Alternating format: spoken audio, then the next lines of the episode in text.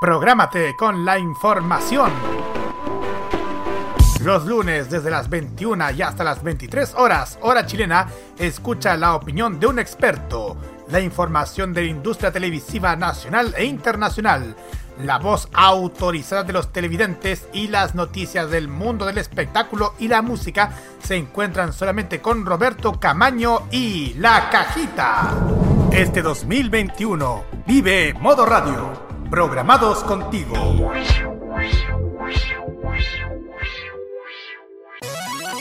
Este 2021, sumérgete en la onda de oyentes. Vive Modo Radio, programados contigo.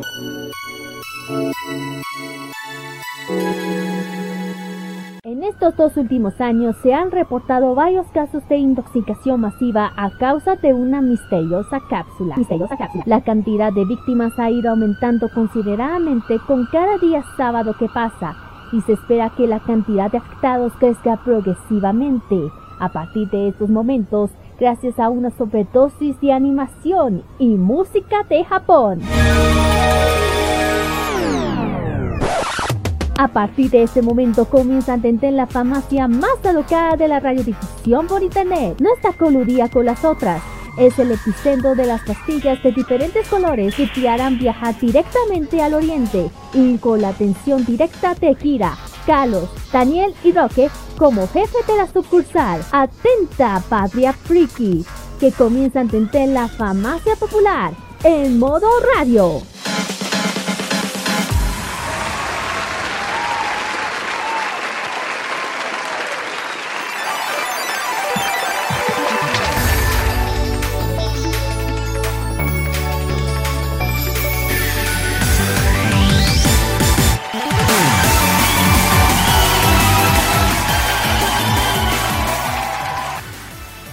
Señoras y señores, sean todos bienvenidos a un nuevo capítulo, el 188 de nuestras animeras fama. No, nada que ver, eso es de un comercial de, de una cuenta de YouTube.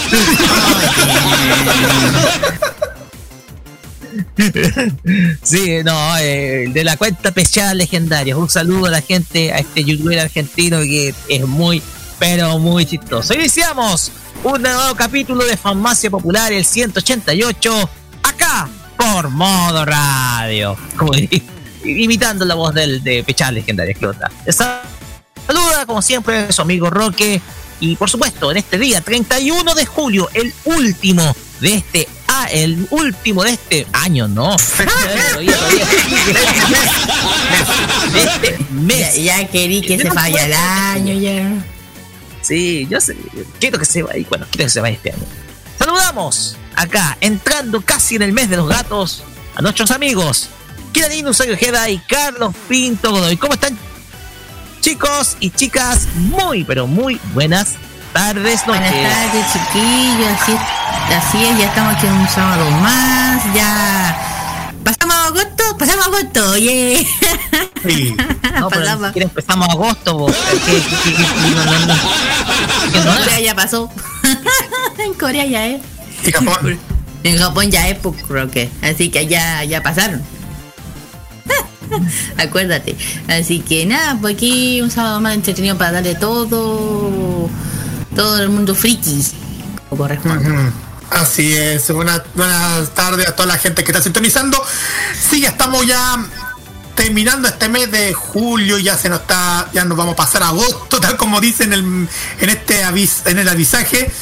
Ahora, ¿qué ha pasado ante el mes de agosto? Muchísimas sorpresas con el tema de los gatos, la solidaridad, los niños y par- parte de nuestra parte del, del staff de K-Mod, el aniversario número 2 de K-Mod, como ya le dije el jueves. Sí, sí, sí. Sí, de hecho, el, fue el aniversario número 2 de K-Mod. A ver, un poquito para que la gente se- sepa, que K-Mod empezó como un continuo de música que se tocaba los días lunes por la noche. Ya, eso fue en julio del eh, año del año 2019. De hecho, yo le solicité a Carlos Pinto que se encargara precisamente de indagar de éxitos musicales de Corea del Sur y así nos fuéramos tocando los lunes en la noche.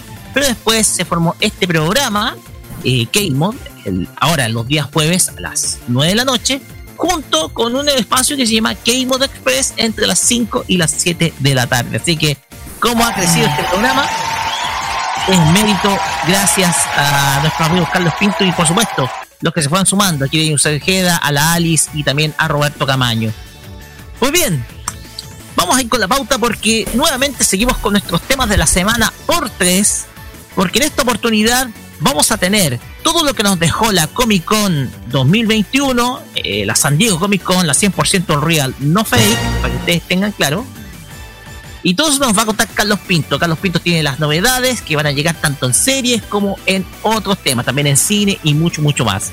Por supuesto, vamos a tener una noticia que sin duda alguna les va a gustar a muchos de los fanáticos de esta, de esta obra, que se llama Kaguya Sama Love is War. ¿Por qué? Porque nuestra amiga Kaguya ya comienza a ensayar, a, a ensayar y a aprender español latino, estimados. Así que vamos a tener Así es, está haciendo un curso de español, de español mexicanote, así es, con el acento mexicano. Así que ya comienza a practicar Kaguya-sama el acento hispano o latinoamericano. Latino. Pero también van a haber novedades una franquicia que le gusta también a nuestro amigo eh, Daniel Brulé, a quien le mandamos un gran, pero gran saludo. Una franquicia, bueno, obviamente tiene que ver con mucho bolsillo y ya. Ya saben de qué sí, con el, sí, con esa cosita chica, ella amarilla. sí. Y también las novedades que va a traer Netflix para el mes de agosto. Así que esténse muy atentos porque en la, nuestras noticias de la semana por cuatro vamos a estar precisamente contándoles todo eso y algo más. Por supuesto, vamos a tener el Fashion Geek con nuestra amiga Kira, que va a seguir en la onda olímpica, pero y un agregado más porque esta ciudad es muy, pero muy especial. Kira, y como hoy todavía estamos en el mes de los Juegos Olímpicos, ya saben que esto termine, termina la otra semana. Así que vamos a hablar sobre una de las sedes que, bueno, sedes se puede decir que está haciendo uso de los Juegos Olímpicos, que es Fukushima. Ya saben que este sitio tiene un tiene una historia bien especial y ya saben del por qué, una tragedia que pasó hace ya varios, un buen tiempo ya, años mejor dicho. Eh, vamos a hablar un poco de esta ciudad tan especial, tan marcada, se puede también decir. Así que eh, siento que hay que hablar de este, de este, de este sitio que es parte importante de los, de los Juegos Olímpicos y de la historia de Japón. Así es. También tendremos el fashion. Eh, no, no el fashion. Tanto como disco rayado, no sé. Claro. También vamos a tener nuestros emprendimientos geeks. Obviamente, Japón-Corea. Sí, los, emprendimientos de este sábado. Primero le toca a Sailor Moon Munieland Store. Por otro lado tenemos a Yellow, Dream. Vamos a sobre estos dos eh, emprendimientos y lo que siempre digo, dónde están y dónde los pueden ubicar. Así es. Y también vamos a tener la reseña City Pop. En esta ocasión va a abarcar, va va a estar abarcado a la carrera de una tremenda, pero tremenda artista, digámoslo, es una gran artista, una gran voz japonesa y también una persona que también supo explotar muy bien su imagen a nivel estético. Estamos hablando de Meiko Nakahara. Yo sé que a muchos se les va a hacer familiar esa, ese nombre porque interpretó un tema de un anime que solamente algunos conocen, pero que es muy, pero muy conocido se Así que vamos a hablar esta semana de la gran Meiko Nakahara. Y por último, Carlos Pinto Godoy, el en Top Chart, que fue muy complejo saber o entender de qué se trataba, pero cuéntenos de qué se trata. Nos vamos directamente hacia Hong Kong. Eso no es detallado. Sí, Hong Kong. a Hong Kong porque vamos a detallar los textos más escuchados del, del llamado hockey pop. Así se dice el, el pop de Hong Kong. Así que quién va a estar en los primeros lugares, así lo vamos a escuchar durante este durante el transcurso de este programa. Así que quédense con nosotros durante estas casi dos horas de programa, junto con toda la humora que tendremos por delante aquí en la, mejor música, pues Carlos. mejor música para esta noche, para esta tarde, noche, sábado acá en Famoso. Y como siempre, Carlos Pinto, de castigo nos lee las redes sociales. Oye, siempre, ¿cómo va a ser castigo si siempre pasa, siempre se pasa así? Antes que contigo también humora también.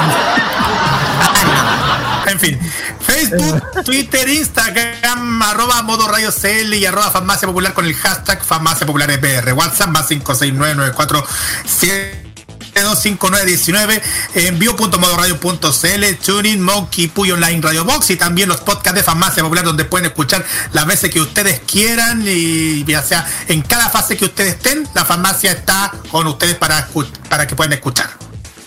Así es, como ustedes saben, todos los lunes nuestro podcast va a estar subido en nuestras plataformas de Spotify y Mixcloud para que puedan volver a escuchar nuestro programa una y otra vez y en cualquier lugar, por supuesto, desde su dispositivo hoy. Por supuesto, nuestro programa se repite todos los días día todos los días domingo a las 15 horas 3 de la tarde, en donde ustedes pueden volver a escuchar el capítulo de hoy día, si ustedes no pueden hacerlo durante el resto del día, mañana tienen su segunda oportunidad y su tercera también en el podcast. Así que como ustedes siempre decimos, Farmacia Popular está en todos lados, muchachos. Ya dicho esto, nos vamos con música para iniciar este capítulo de hoy, día sábado 31 de julio. Y vamos a iniciar con el opening de un anime que estuvo siendo muy controvertido durante el último tiempo. Oh. A pesar de que es una secuela largamente esperada por muchos de los fans de la, de la animación japonesa, porque sin duda alguna es uno de los grandes trabajos que nos dejó, eh, que nos ha dejado Kyoto Animation, KyoAni, con cariño para muchos. Estamos hablando de Kobayashi-san. Kobayashi-san. ¡Ah! ¡Ah! Kobayashi-san. Made Dragon S. Que la segunda temporada. De hecho, la S es the second.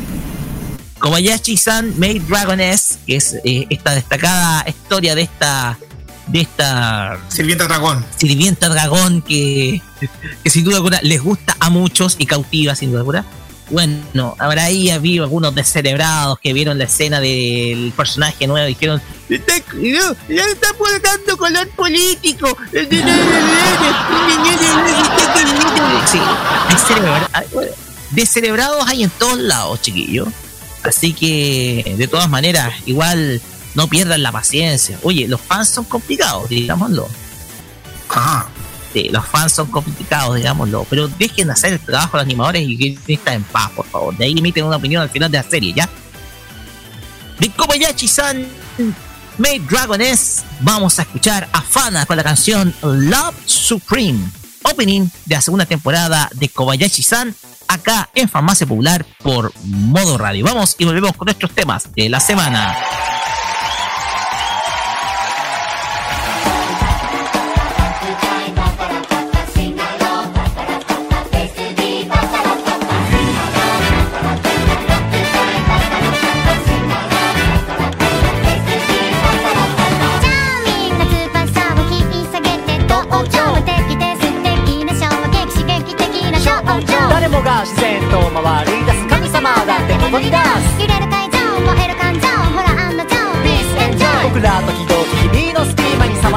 だってあるだろうそんな時バッと目の前そっと照らしてくれるある光つまらないネタばっかり手口ってちゃつまんないそんな穴にはまって抜け出せなかった昨日までの僕ら爪なんてなくてもいいのさ空なんか飛べなくていいのさ僕らこのパーティーがあればそんなにでもない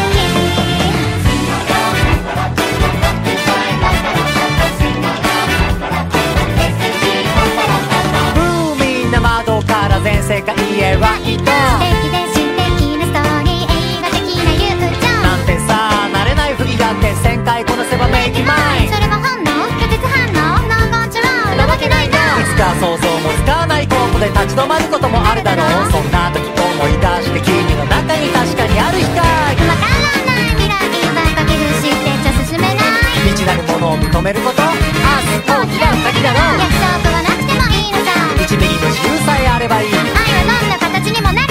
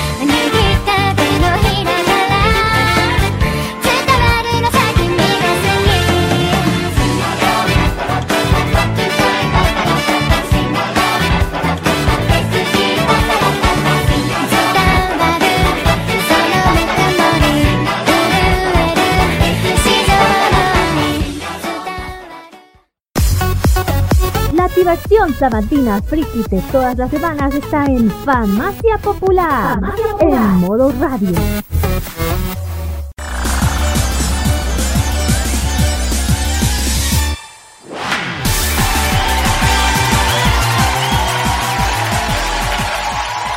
Seguimos acá en Famacia Popular por modo radio y llegamos a nuestra primera sección que son las noticias que nos dejó esta semana Friki. Noticias que sin duda alguna son bastante relevantes y todo lo demás. Pero en esta oportunidad vamos a resumir todo aquello en nuestra primera parte sobre lo que nos dejó la San Diego Comic Con 2021, evento que se realizó, pero evento que se realizó a pesar de la actual contingencia que estamos viviendo. Y para ello vamos a citar a Carlos Pinto, que tiene todas las novedades resumidas a continuación. Carlos, adelante. Gracias, Roque. Bueno, tenemos muchísima información acerca de la Comic Con. Ya le hemos contado la semana pasada que se anunciaron una, el anuncio de la nueva película de Dragon Ball Super, la cual se llamará Dragon, Dragon Ball Super Hero, cuyo estreno se va tiene previsto para ya al finales de 2022 o principios de 2023 a nivel mundial. Pero también hay otras informaciones también que vamos a detallar durante el transcurso de, este bloque. Por ejemplo, tenemos uno que es de, de que Adult Swim y Crunchyroll van a presentar un tráiler de una nueva serie animada llamada Blade Runner Black Lotus. Pues bien, se lo hace presentando su oscuro aunque vistoso universo cyberpunk basado en un tan popular licencia cinematográfica a través de un tráiler que pueden ver encabezando. Bueno, pues bien, Blade Runner Black Lotus ambienta en un mismo mundo futurista y decadente de las dos películas Blade Runner aparecidas hasta ahora, aunque el protagonismo esta vez recaerá en una replicante experta en combate cuerpo a cuerpo y toda clase de armas y no en humanos tratando de dar caza a seres cibernéticos. Además, ya los fanáticos de Blade Runner asistirán al regreso de varios personajes claves de las historias originales, chiquillos. Este drama lleva a una ciudad de Los Ángeles del año 2032, una urbe subida en un caos y que sirve de escenario para los elementos tipos del género y con una más que notable relación argumental con el corto Blade Runner Blackout 2022 de Shinichiro Watanabe del año 2017. Se confirma además que esa primera temporada constará de un total de 13 episodios y con una estática más cercana a un estilo caricaturesco a uno más realista. Pues bien, chiquillos, esto es un, detalle más relacionado con lo que es Blade Runner eh, Black Lotus la cual va a estar bajo la dirección de Shinji Aramaki y Kenji Kamiyama. La animación estará a cargo de Solar Digital Arts y es una nueva animación que va a ser a cargo de Adult Swim y Crunchyroll. Otras animaciones que vamos a detallar ya vamos directamente hacia el mundo de Disney. ¿Y por mm. qué? Porque desde que se anunció la renovación de las temporadas 33 y 34 de Los Simpsons en marzo pasado, no hubieron muchas novedades de la serie animada, sino que ya en esta Comic Con San Diego se expandieron más información de Los Simpsons. Se dio a conocer que en esta caricatura mostrará un modo de parodia a algunos de los títulos de las diferentes plataformas de streaming. Por ejemplo, escenas de, de, series como Watchmen de Amazon Prime Video, Pen 15 de Hulu o Ozark de Netflix, entre otras escenas. Asimismo, se había confirmado que la producción de Los Simpsons se van a realizar nuevos cortos animados.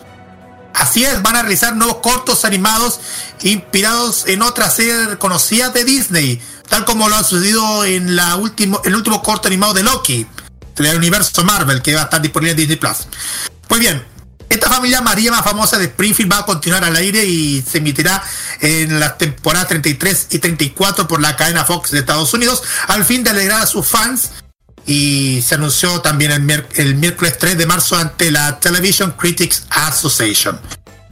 Citó el, creador de la serie Mark Groening que todos en Los Simpsons están encantados por esta nueva renovación y estamos planeando muchas sorpresas para importantes para los fanáticos. Por ejemplo, Homero perderá un cabello, Milhouse recibirá lentes de contacto y Bart celebrará su décimo cumpleaños por trigésima tercera vez. es lo que podemos detallar acerca de lo que se ve en la, la temporada 33 de Los Simpsons. Como ya, está, como ya saben por interno, ya está circulando más escenas de la temporada de Los Simpsons que ya se va a venir pronto en Star Plus. Ya para los que no están escuchando en España, ya creo que están escuchando algunos audios de los Simpsons de la temporada con los con el nuevo cast, con el cast de doblaje de siempre, los nuevos, de Humberto Vélez. De hecho, estábamos escuchando antes del, antes del programa, estuvimos escuchando algunos algunas joyitas, sin duda algunas, sobre todo con Carlos II. sí. Ah, sí que lo vi, me dio mucha risa. Exactamente. Igual se, se, me, agradó escuchar a Don Segundo nuevamente. Bueno, haciendo un personaje de los Simpsons. Exactamente. Seguimos con Disney, pero ahora vamos directamente con The Owl House y Amphibia. ¿Por qué? Estas dos series son muy exitosas dentro de Disney Television Animation, pero se vienen muchísimas sorpresas, chiquillos. Este día sábado el equipo creativo de Disney Channel, de estas dos series, se unieron para un panel de la San Diego Comic Con para compartir vistas previas y discutir el proceso de diseño y coloración y presentar una, una tabla exclusiva con las estrellas de, la, de cada serie. Pues bien, estos equipos, estos equipos compartieron también información y noticias sobre ambas series. Ponte tú, eh, en el diseño visual, en el reciente lanzado Owl House, Casa Em, es, dijo Dana Terres, que es una de las creadoras de la serie, me encanta hacer que las cosas asquerosas sean bonitas, me encanta jugar con esa loca dicotomía. Va a estar en la axila, pero hermoso. Los diseñadores están como, ¡Ah! pero lo hicieron. Esta temporada 2 de La Casa se centra en el viaje de Luz Docera para encontrar un portal de regreso al mundo humano, enfrentando dinámicas cambiantes dentro de su familia encontrada y lidiando con sus fluorescentes sentimientos románticos por Amity. Mientras tanto, Era Anfibia recientemente concluyó su segunda temporada con un suspenso y un cambio radical en el status quo. Matt Bradley, el creador de la serie, dijo, hay un cambio de roles en el que Anne se encarga de ellos su familia de ranas. Una de las cosas más emocionantes de la temporada 3 es que los padres de Anne serán personajes completamente desarrollados y miembros principales del reparto. Pues bien, chiquillos, Bradley produjo un clip de la temporada 3 que se mostraba a Anne y su familia de ranas desalumbrando por su ciudad en Los Ángeles y el emotivo reencuentro de Anne por sus preocupados padres. Bien, chiquillos, eh, para ustedes saben, eh, la tercera temporada de Anfia se va a estrenar el sábado 2 de octubre en Disney Channel Estados Unidos. Mientras que los capítulos, tanto los capítulos de, de House y Anfia van a estar disponibles tanto en la misma cadena como en Disney Plus, chiquillos. Hay otras novedades de otras series más que se han anunciado, pero ya con esto ahí dejamos claro del mundo de la animación de Disney, tanto de los Simpsons como mm, el mundo de Disney Television Animation. Chiquillos, comentarios. Ya. El tema acá es que eh, son novedades sin duda alguna, algunas muy esperadas por el, por el público estadounidense y obviamente a nivel mundial. Eh, sin duda alguna, yo creo que lo que más atrajo y con el perdón de los fans de Dragon Ball, yo pienso que hoy en día eh, los nuevos, los Simpsons, yo pienso que es lo, más atractivo que este juega Comic Con. Pero lo mismo. Porque yo creo, yo creo que se da una de las cosas más esperadas por todos, que el regreso a voces originales. Y, y esta temporada, sin duda alguna, es clave principalmente para que la serie logre reencantar por el público. A pesar de que yo creo que eh, eh, los guionistas de la, los guionistas de la serie tienen que mejorar mucho más las historias, tienen que mejorar mucho más la calidad de las historias. Se ha visto un decaimiento muy fuerte precisamente en la, de la misma serie.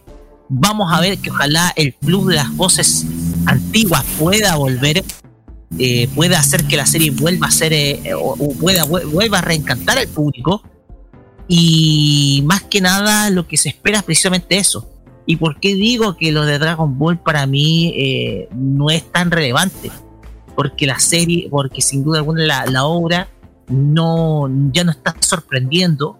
Y, de hecho como contamos la semana pasada por más que promoción que hagan el tema acá es que, como lo dije, lo conté el sábado pasado, más que nada se busca atraer al público de Occidente, porque el público, sabemos que el público oriental va a ser indiferente a este nuevo lanzamiento. Y aquí el desafío que tiene eh, los libretistas de Dragon Ball Super Super Hero eh, va a ser inmenso, sobre todo en que la historia pueda atraer al público en donde ya se diga basta a que Goku siga siendo un personaje tan estúpido, tonto, discúlpenme, como lo han convertido, porque no es eso Goku, y en donde Vegeta queda relegado siempre a un segundo plano. Entonces, para mí, eh, eh, es que no solamente Vegeta, también ese es mi sentimiento, que creo que lo más relevante, los más relevante que te ha dado la Comic Con, ya para el pase Kira, es lo nuevo de los Simpsons yo pienso que eso creo que es lo más importante para mí en términos de serie animada que ha dejado la Comic Con San Diego. Yo no sé, yo mi opinión de todo lo que dijo, lo que se mencionó, yo creo que los Simpsons son lo que más, eh, eh, lo que la gente más esperó después de tanto tiempo, mucho tiempo, vuelvan a, eh, ojalá que con el regreso de las voces se vuelva a recuperar lo que se perdió hace más de ese año más o menos. Eh, lo digo por las temporadas anteriores que saben perfectamente a lo que me refiero. Y ya con esta, digo, estos Simpsons recupere lo que antes era. Una de las una de, una de las series más queridas del mundo y largas del mundo. Y siento lo mismo con la web de Dragon Ball. Aquí, aquí, aquí, Dragon Ball para la gente como la edad de nosotros, nosotros quedamos en Z o en GT. Lo, digo, aquí le están estirando mucho el chicle. Aquí ya Dragon Ball lo tiraron demasiado. Y, exactamente los japoneses tienen una opinión muy diferente a lo que somos por acá.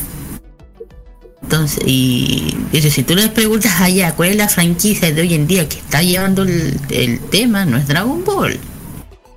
Es Dragon Ball, aunque sea el, el embajador de los jóvenes, pero tú les preguntas a un japonés o a alguien que haya, va a decir que, por ejemplo, lo que está de moda es, Shingeki o, eh, Kimetsu, o Kimetsu no Yaibe, te van a decir perfectamente que las que están, las que les llaman la atención son esas dos. También eh, Jujutsu Kaisen y el otro, el de, de la pandilla, no me acuerdo el nombre. Y, y como ya quedó como no sé si decirlo, pero yo creo que es aquí depende cómo venga a, el cómo vaya a ser la película, pero siento que aparte que le den tanta revelancia a Vegeta Goku, deberían dársela a otros personajes, ¿sabes? Siempre se enfocan en Goku y en Vegeta. Podrían hacer con, no sé, con Gohan, o con Goten, con Trunks, como era antes, no sé si me entiendo. Que igual esos personajes son súper queridos y muy importantes dentro de la saga de Dragon Ball. Sí. Y además el tema de Picoro también, pues todo el mundo le tiene un cariño muy grande a Picoro y, siento que no le han dado la justicia que debe tener a Picoro. Sí, o, a Goku, digo, a, Gohan. De tu, porque, por ejemplo, Gohan tuvo su, su boom en la, la, saga de Dragon Ball Super de Majin Buu. Hasta ahí quedó. Después no se supo nada. No, de ahí. sí. quedó. Dragon Ball Z. Sí, Sí, yo creo, yo creo que opino igual exactamente lo mismo. Deberían darle más protagonismo a los otros personajes que al mismo Goku. Ah, claro, si son descendientes de. El mismo Goku y Vegeta. Sí, ya tienen hijos, tienen hasta nieta. Darle ya prioridad a lo que son generaciones, pero, pero enfocarlo en una película que sea atractiva para los fans. ¿Me entiendo? Sí, exactamente. Como dicen, si lo hacen por puro marketing. Es, Sí, pues que, mira, ponte, pónganse el ejemplo como pasó con las películas de Dragon Ball Z, eh, como las últimas películas de Dragon Ball Z que se hicieron en la década de los 90, porque le dieron mucho más protagonismo a, a Gohan, a Goten y Trunks. Claro, en la, claro, si hablamos en las películas de Broly, la 2 y 3, ahí ya, pues, es el ejemplo que me estoy hablando, ¿me entiendo? justamente el, protagonista no era Goku, o sea, estaba Goku, pero estaba como ahí. Como, como menos, menos protagonista, menos que no, que no aparecía, pero aparecía, pero era un peso importante, pero no era un peso. No, sí, por ejemplo, con, eh, la parte importante de la parte que todo el mundo se emocionó cuando Gohan, Goten y Goku están ahí para matar al el Broly, los tres haciendo el Kamehameha, ya esa parte fue eh, emblemática, ¿cachai? Lo que digo. Pero al final la película de las dos está enfocada en Gohan, Goten y Trunks, que se tienen que hacer cargo de proteger la Tierra, ya que el papá no está, y además que tienen que enfrentarse a Broly. Sí, o el caso del ataque del dragón donde mm, Trunks tuvo mayor protagonismo. Bien, ahí tenemos otro ejemplo. También el ejemplo que el, el tema del futuro con, con, Trunks y Gohan del futuro. ¿Se acuerdan que ahí el protagonismo eran justamente los dos? sí. Número 17 y número 18. Sí, exacto. Eso mismo. ¿Vamos a la siguiente, chiquillos? Pues bien, vamos a la siguiente noticia porque pasamos de lo mejor que dejó la Comic Con a esto. Que es para aquellos que ubican y los que saben, es el opening de esta serie que sin duda alguna se ha transformado en la que más fanáticos ha ganado por lo menos en los últimos dos años. Estamos hablando de Kaguya Sama Love is War, que es esta serie que sin duda alguna ha hecho bastante ruido y simplemente también ha, cautivado precisamente con una historia de amor muy pero muy particular.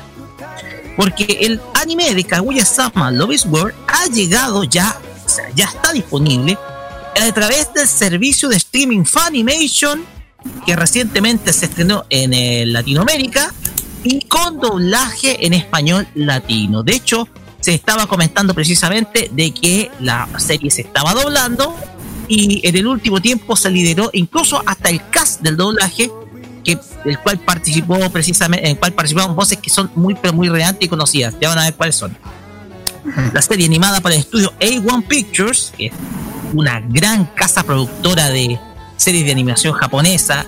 Grandes obras han salido por A1 Pictures. Eh, la primera temporada se emitió originalmente en Japón en el año 2019 y consta de 12 capítulos. El año pasado, el año 2020, llegó la segunda temporada que igual cuenta con el mismo número de episodios. Y para este año se tiene previsto el estreno de una tercera temporada que tal vez pueda llegar, ojalá muy pero muy pronto.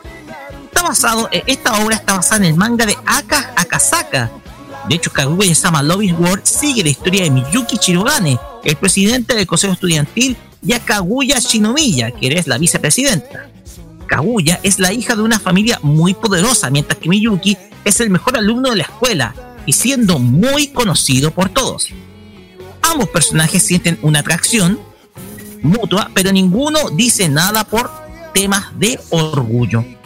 Esto llevará a una suerte de conflicto en donde ambos personajes buscarán diferentes formas de que eh, uno u otro confiese sus sentimientos primero, lo que desencadena una verdadera historia de amor con comedia agregada. Pues bien, la serie se hizo, o el doblaje de la serie se hizo en la compañía de doblaje BSI México City, con, y, dirigida por la actriz Leila Rangel. Dentro de las voces tenemos que Jessica Ángeles es quien encarna a la protagonista Kaguya Shinomiya, mientras que Enzo Fortuni, atención por favor fanáticos de Inuyasha, ¿Eh? ¿qué pasó con eso? Sí. Enzo Fortuni va a encarnar al coprotagonista Miyuki Chirogane. es verdad. Dentro del cast tenemos que Elizabeth Infante va a, va a encarnar a otros personajes principales que es eh, Chica Fujiwara, ¿ya? También Alejandro Orozco va a encarnar a Yui Shigami y, Desire González, algo así, va a encarnar a Miko Lino. Tenemos también que otras voces que participan son Leila Rangel, que encarna a Ai Hayasaka, a Amanda Hinojosa, que encarna a Kei Shirogane, y también Diego Becerril, que encarna a su a, a Tanuma, y Jocelyn Robles que eh, encarna a Kobachi Osaragi. Pues bien, ese es parte del cast del doblaje de Kaguya Sama Love War que aparece, esto es gentileza de doblaje.wiki y que sin duda alguna ya está disponible, o mejor dicho, ya está disponible a través de la plataforma Funimation para Latinoamérica. Así que, estimados amigos, como lo dijimos, nuestra Kaguya, nuestra Kaguya y nuestro Miyuki ya estuvieron practicando arte e idioma español latino. Vamos a ver si salen modismos mexicanos por ahí, si es que lograron aprenderlo. Pero nada más y nada menos que Kaguya Sama ya está doblada para, eh, en Funimation para que ustedes puedan verla y disfrutarla con las voces en, eh, en nuestro idioma. Opiniones, muchachos, respecto a esto. No, es importante todo lo que nos estás ah. contando de, esta del, del cast de doblaje de Kaguya Sama. Y no, sí, hay muchísimos, hay hartos actores que van a participar. Javier Olguí, también Javier Rivero, Manuel Campuzano también participará y Arturo Mercado también haciendo la voz del señor Shinomiya también, unos personajes episódicos también dentro de la serie. Hay también hay de todo que van a aparecer dentro de esta, de esta serie que está disponible en Funimation. Por si quieren disfrutar en esto en, por, a través del computador, chiquillos. Kira. Computador que, también es Smart TV. Mm. Yo menos, bueno, me sorprende, bueno, es lindo escuchar que alguien japonés. Y les digo una cosa, lo que eh, está pasando, que la gente de, de, de, Oriente, tanto Japón y Corea, interesando mucho nuestro idioma, ojo. Está pasando. Y es lindo que se que quieran eh, intentar doblar su propio personaje japonés hablado en español, no en japonés. y eso se bonito, es lindo. Y por parte de, de la voz de, Inuyasha, oye, rato que no se no se escuchaba este él. Enzo Fortuni, que también es voz del pero el, Enzo hace rato que no se había escuchado, o sea, se había escuchado, pero eh, ya saben que lo que pasó con el doblaje de ya que la Ali no le gustó ninguna, no le gustó ni una, no le gustó. No voy a decir nada sobre eso. Todavía está con ese enojo que debía haber sido él. el Enzo. Pero eso cuento, pero igual me alegra, me, alegra que esté de vuelta en su doblaje y, y yo creo que todo el mundo que lo, lo esté escuchando, lo primero que se les va a meter en la cabeza Estás escuchando a alguien, pero en otro personaje. sí, Enzo por, sí, exactamente, por también que hizo la voz de Ron Imparable, al igual que Leila Rankin que hizo la voz de Kim Possible. También. Sí, que bien por él. De hecho, Enzo una vez vino a Chile, ojo, vino ella, él con, con la Cristina, vino. Hace mucho tiempo en una en un anime que yo fui. Y no, soy es el buen mozo. yo lo vi en persona y buen mozo. Y, y es súper simpático, así que bien por él. No va a decir ahora garras de acero. No, no va a decir. No, no, no, decir garras de acero, no, ni, no, ni tampoco. Alice que te hagamos sufrir por eso. Oye, un dato, un dato no menor, chiquillo. Aparte no, te faltó el otro, te faltó el otro, el de la espada. Ah, ya. Oye, un dato no menor, chiquillos. Eh, Jessica Angele, aparte de que va a hacer esta voz de este personaje, ha hecho varios personajes, por ejemplo, a Cara Danvers en la serie Supergirl también en la DC Super Hero Girls. También hizo a Marinette en Miraculous, las aventuras de Ladybug. Y también a Nanami. Nanami Momotomo. En Soy una diosa, ¿y ahora qué? Bueno. Bueno. Aquí más está. La, ya. Siguiente noticia, ¿no? Sí, vamos a la siguiente. La siguiente noticia. siguiente, que preparar la música porque tiene que ver ah. con esto. Tengo que atraparlos. No. Con que la japonesa. Que ya lo siento. No, está bien, está bien. No, si está bien. Eh, tiene que ser así. Así. Eh, bueno, vamos a. Esta, esta, noticia tiene que ver justamente con lo que estamos escuchando con Pokémon. ¿Por qué? Netflix estaría preparando una serie con personajes reales. Eh, responsable de la nueva adaptación sería a cargo del, ejecutivo eh, eh o productor de la serie Lucifer. ¿sí? la nueva serie basada en los personajes reales, va a ser, o sea, la serie de Pokémon va a ser basada en personajes reales. Estaría su primera etapa de desarrollo teniendo en pleno lanzamiento en Netflix. Sí reportó Viretti. Eh, bueno, esta novela y action, como se le dice en Japón, está contando con una participación de Joey Herson, que es como escritor y productor ejecutivo, ha sido reconocido por trabajar en proyectos como una de, una de mis series favoritas, que es Lucifer, aunque la última temporada quedó como... Eh, no digo nada. Eh, la, de Lucifer, yo sé, ya saben a qué me refiero. No, a mí me encanta Lucifer, pero siento que la última quedó como... ñe. Claro, y que está y tienen que tener una cosa que tienen que entender, eh, que tienen que que Lucifer está basado en unos cómics homo, homónimos de, de, ese cómic. Lucifer es un cómic. La gente no cachó. Además que este proyecto produce también estaría otro proyecto para Netflix que, está basado en, su propio cómic, que es, es Charlie Craft. Bueno, ya saben que Lucifer eh, al inicio ya tuvo en su serie de televisión forma, eh, forma tradicional para la cadena de Fox aunque la fue cancelada y después Netflix se metió y lo trajo de vuelta con, con, la apenas la tercera temporada, que fue, aprobó la nueva temporada y desde entonces la serie ha continuado con su producción hasta el día de hoy. Se transmitida con fama, por la famosa plataforma Shingen, que de, para mí es una de mis favoritas, pero fuera de eso. Eh, bueno, entrando en Pokémon, aún no se conoce si, si la posibilidad de trama de los actores podría estar involucrado. Digo que se puede asegurar que tendrá un estilo realista a la diferencia de las animaciones por lo que ya han sido conocidos en esta franquicia. Yo creo que se están refiriendo a la película de Pokémon, que ahí hay como una mezcla live action. Eh, justamente, bueno, la nueva serie sería una película, es la, como todos conocemos, la, la, que yo estaba mencionando de Pikachu, la que se lanzó el año 2019 eh, al igual nombre la cinta contó con la participación de, de Ryan Reynolds también con la participación de Justin Smith con los roles de los protagonistas y ya saben que el, el, el, fue un éxito de taquilla eh, presente para los, para los fanáticos de Pokémon. Recaudó un total de 430 mil millones de dólares entre todo el mundo. 430 millones de dólares. Millones de dólares. Buena para eso muy bueno.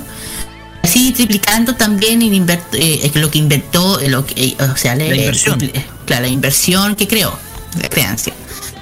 Y ya dentro de eso, Pokémon se ha consolidado con una franquicia multimedia con mayor recaudación, recaudación de las, a la fecha, un ingreso total estimado de 150, 105 millones, mil millones de dólares. Y, millones. 105 pues, mil de mil. mil millones, 105 millones. Pues, y proyectos relacionados con la marca más allá que los videojuegos también eh, lo que demostró con la aplicación de Pokémon Go y también la, eh, franquicia de, de de Pokémon no ha parado nunca. Ya saben que la en la en la 20 ay con el evento de, de videojuego la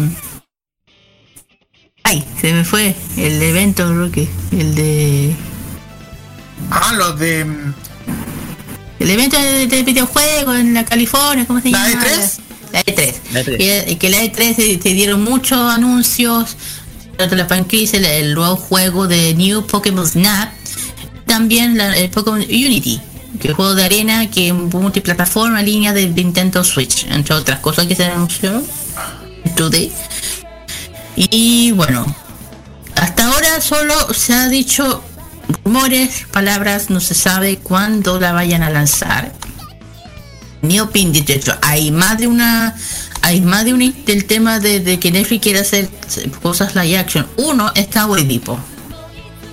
Eh, de hecho, yo escuché por ahí un rumor que salió en Facebook que Netflix quería hacer también una dentro del tema de la action el fantasy. Eh, Netflix, lo único que te voy a pedir, no metas mal la pata. Ya saben lo que me por qué lo digo. Eh, bueno. Vi la película, creo que fui con el Carlos, ¿no? Fui con tía de Pikachu. No, fuimos a la de Sonic. El Sonic. No, yo fui a ver sola la de Pikachu, la encontré muy buena. Eh, yo creo que si hablan de la yo creo que estará más, más, más, parecida a la película. porque ahí había una relación entre la action y, y, y la mundo digital, no sé a lo que me refiero. Y a ver cómo va, cómo sale, porque ya digo, con Netflix, ya, me puede ser que me gusta Netflix, pero cuando se trata de franquicias como esto, no sé si le de puedo... todo. Claro, yo digo, no sé si le puedo dar mucha confianza después de lo que pasó con Dead Note, que no digo nada de lo que pasó con eso. Eh, ya dije, Final Fantasy, no lo toquen. no lo toquen. De hecho, mucha gente le está pidiendo que no, que no lo haga. Y que no sé, pues, cabros, ¿por qué opinan con, No el- más, con este? por favor, Netflix, no dé más material para memes, ¿ya? Sí, por favor, porque yo no sé qué ya, si van a hacer una yo no tengo idea qué va a pasar con Pokémon, así que ¿qué opinan ustedes? ¿Por qué esperan, que esperan de Netflix con todo esto de la action? Yo ya digo, el tema de la action me, me cae bien, pero cuando se hace mal. Ya es otra cosa, claro. está. Ah, otro, acá es que- otro, otro ejemplo, Full Metal, la película, mala. No. Ah, esa película. película, la, la, la live action de Full Metal Alchemist, mm, ya, mucha, mu- mucha gente me decía, Kira, no la veas, vas a arrepentir, la vi y quedé, que la vi, así que.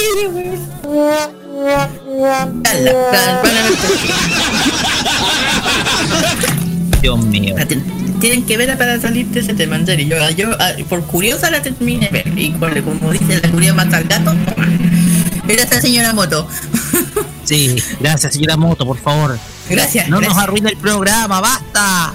Basta, por favor. ya, ahora le, doy el pase a mi compa, ah, Calitas. Eh, no, sí, interesante esto lo que estás contando. Igual. Ay, ay, ay. No. A ver.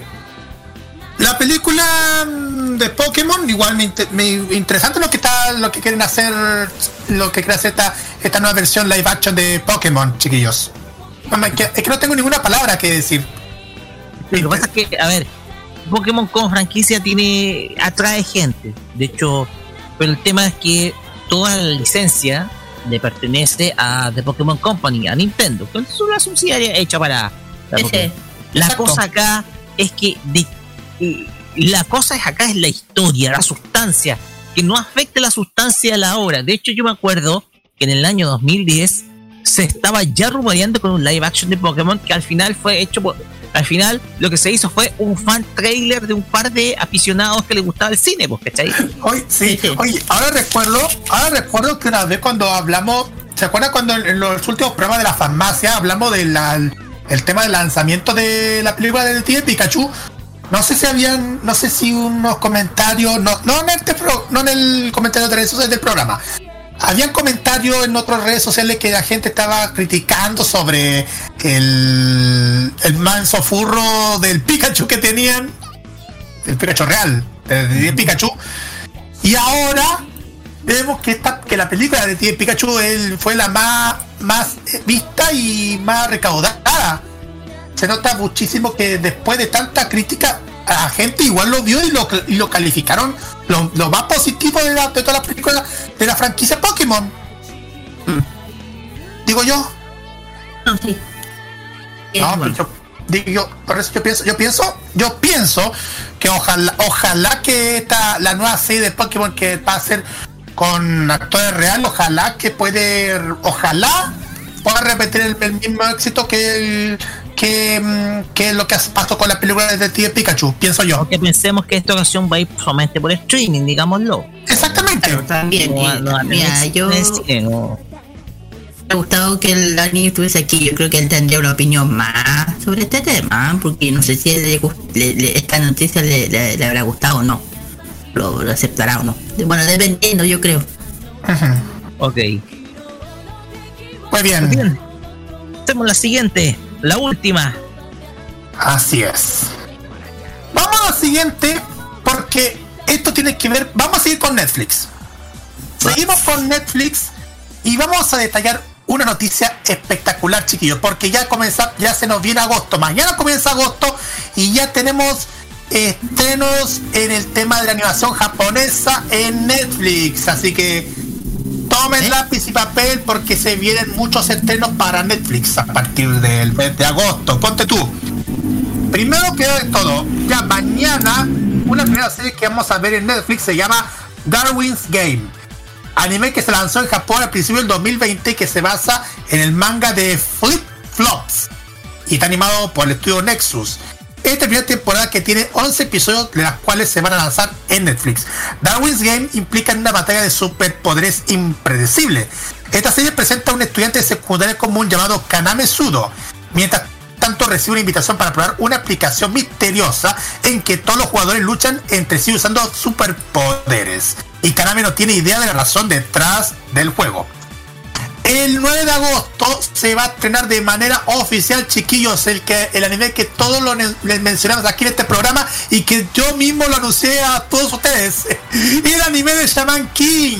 Eh, Esta nueva adaptación del manga de Hiroyuki Kitake, que está a cargo de Tio Bridge y que debutó el abril pasado en el país del sol naciente. Todavía siguen en emisión y se espera que se ana- se adaptarán por completo 52 episodios. Eh, ¿Cómo te saber la historia de 60 niños a Sakura, un chamán que se propone ganar un torneo y convierte en el próximo rey chamán? Un título otorgado a las personas que son increíblemente fuertes y hábiles para lidiar con los espíritus que deambulan la tierra. Otra, otra, otro que va a estrenar es Monster Hunter. Leyendas del gremio. Se va a estrenar a nivel mundial en la plataforma el próximo 12 de agosto.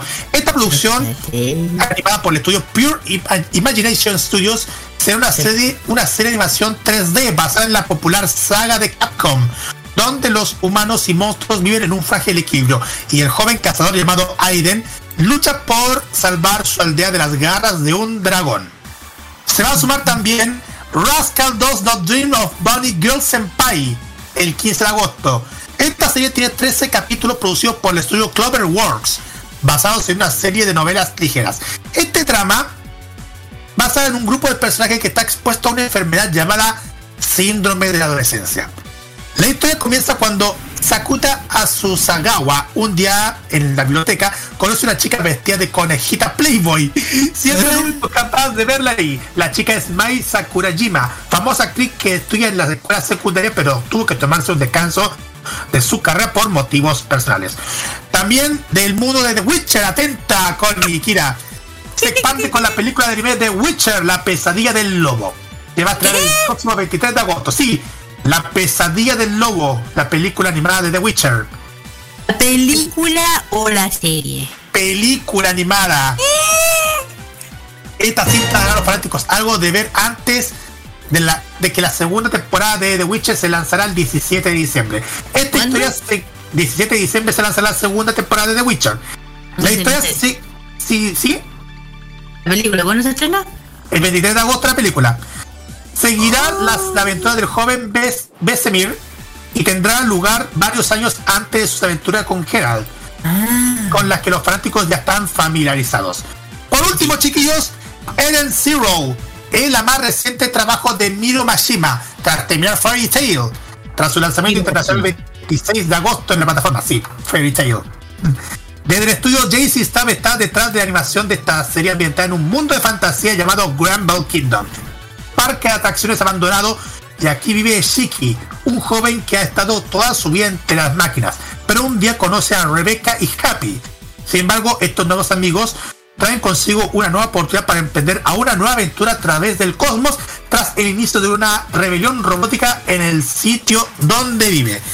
Pues bien, chiquillos, estas son las novedades que tenemos para Netflix a partir de agosto, chiquillos, ya para finalizar este bloque de noticias y algún comentario rapidito. Yo digo, eh, mira, yo espero Shaman King por fin. por fin lo voy a ver más tranquila. Y lo de Witcher me dejó para adentro. No tenía idea. Sobre la segunda temporada sí sabía, pero de la película eh, necesito verla. Porque de verdad, eh, si tiene que ir con Besemir, interesante eh, entonces la película. Porque, ojo chiquillos, para cachar el tema de ten- hay que leer los libros. Te lo digo aquí y ahora. Cuando me dicen no, tiene, tiene que ver. O sea, Witcher está basado en libros, no en juegos. El juego. no en el juego. Digo yo. Así que no, me impresioné. De hecho me sorprendí cuando dijiste eso. Yo, yo cuando dijiste Witcher, ya sé, la segunda temporada. No, dije, ok. Mm. Así que. Ahí dejé por bueno, la ahí dejé el tráiler de la película. así que voy a estar atenta a verla, así que eso. ¿Ok?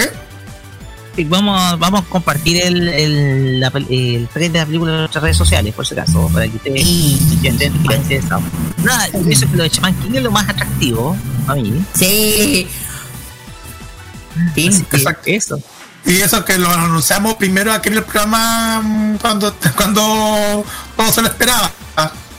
Ya, claro, ya en esa fecha, acuérdense que ya Shaman King va a estar activo, que ahora como está inactivo con los Juegos Olímpicos. Así es. Y ojo que se viene con doblaje latino de Shaman King. ¡Ay, sí! Mejor todavía. ¡Sí! Exactamente, porque ya lo hemos visto. Lo vimos y, y ya lo estamos viendo. Bien, chiquillos, vamos directamente a la música. Así es. Cuente usted nomás las canciones. Vamos a escuchar a una amiga nuestra de la casa, obvio. ¿Qué más? Alice Chan, que sacó un nuevo, un nuevo sencillo. Te Pon, que es un cover del videojuego musical Boss a Road, que se lanzó en la PlayStation el año 98. Hasta Gone Bros. Ah, Sí, Boss a Road, es un videojuego musical. Sí. sí, sí, sí, sí, baile. Sí, exactamente. Y después vamos a escuchar a la Seiyu Yumi Kakazu. ¿Ustedes ubican a Yumi Kakazu? Ella, ella interpreta este tema llamado Koi Shimashu ne Barimasho. Este tema parte del insert song de la serie Cyber Team Inakihabara. Por lo que ustedes sepan, Yumi Ahora sí Kakazu, me refrescaste de memoria, Carlos. por lo que ustedes sepan, Yumi Kakazu hace la voz de Hatoko, uno de los personajes de esa serie. Para que sepan. Oye, de hecho, esta serie eh, de Akihabara, creo que no sé si estoy mal recuerdo, tiene que con la Saber Marionette. El mismo creador, por ahí. Mismo- El mismo creador, el mismo creador de Saber Marionette, te lo digo aquí. Mm, puede ser. Yes, Sí, Claro, sí, se, sí, maneja sí. la misma, se maneja el mismo dibujo. vos. Pues Exactamente, sí, exacto. El, su casa Kotobuki. Así es. Pues bien. Vamos y volvemos con más de Información Popular. Ya viene Fashion Geek con nuestra amiga Kira. Así que prepárense. Prepárense. Prepárense.「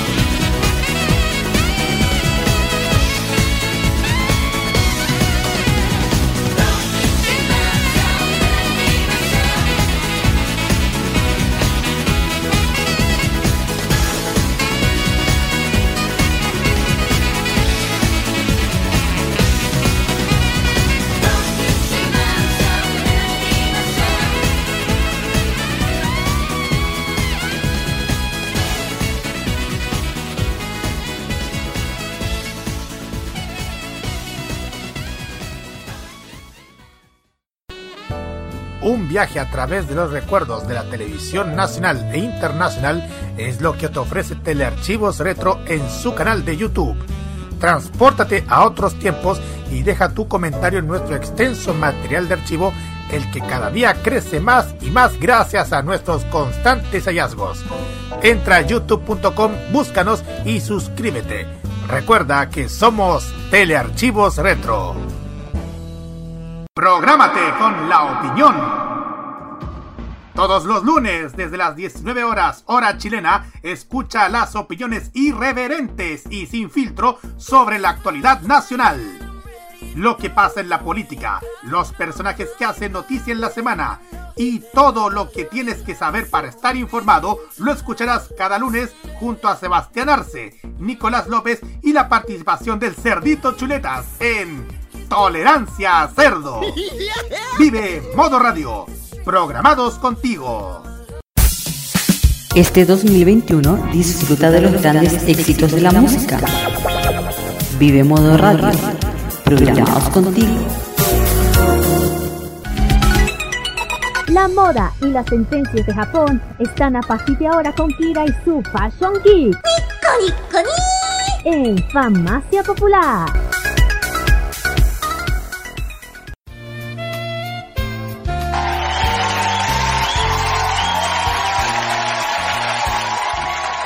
Seguimos acá en Farmacia Popular por modo radio y llegamos a la sección en donde recorremos todo lo mejor que deja Japón.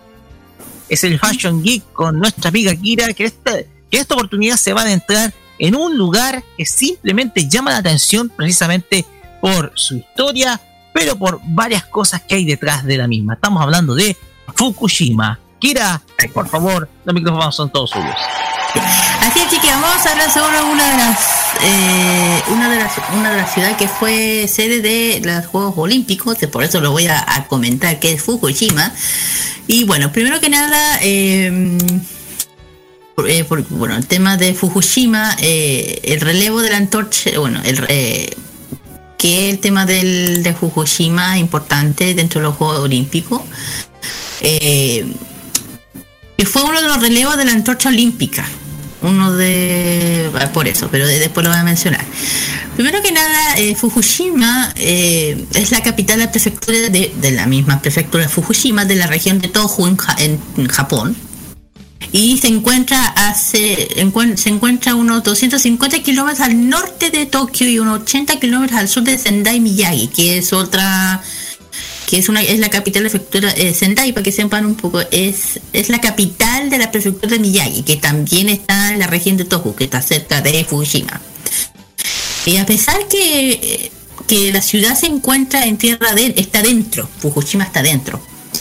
Igual tiene una una varios puertos de océano del océano Pacífico como el O- Onamaha y Soma también el, aeropuerto de Fukushima que se encuentra en las inmediaciones de Yukoha- eh, Yukagawa. Bueno, y durante 2013 esta ciudad tiene una población estimada de 209.866 habitantes, no sé ahora, eh, perdón, un cuento, bueno, una para que tengan en cuenta el tema de Fukushima, fue fundada el 1 de abril del mil- de 1907. Antes, este, Fukushima antes se llamaba Shinobu no Sato, el pueblo de Shinobu. Esto se, eh, que en el siglo, eh, como en el siglo o 13 más o menos, dice, o 13, 18, eh, Sugimoto, eh, Suginamo Taro construye una, un castillo y en el pueblo comenzar a, hacer un, a desarrollarse como una ciudad a muralla, llena de murallas, que estaba rodeando el castillo de Fukushima. Y durante el periodo Edo ya Fukushima alcanzó la prosperidad en la producción de la seda, que saben que la seda es uno de los productos más eh, codiciados en, el- en Asia, especialmente en China y en, en Corea y en Japón. Y su nombre se hizo conocido eh, incluso en Kioto. Durante la restauración Meiji, durante 1858, se estableció que Fukushima fuese la sede de la prefectura del Banco de Banco, eh, Estado de Japón, que abrió, que abrió sus oficinas en esta ciudad. Ya un poco más adelante, el 1 de, el 1 de julio de 2008, eh, Lino una función, eh, se fusionó, Li- Lino, que J, se fusionó con la ciudad de Fukushima. Eh, lamentablemente Fukushima tiene una noticia, tiene una historia un poquito. Voy a, con todo respeto lo diré. Eh, ya saben que el año 2011 el, acci- el accidente que marcó lo que voy el, tema nuclear eh, el del año 2011 eh, el 11 de marzo de 2011 la ciudad quedó ¿cómo se llama? Tuvo una, un terremoto, sufrió un terremoto muy grande, muy grande, que fue como 9 punto...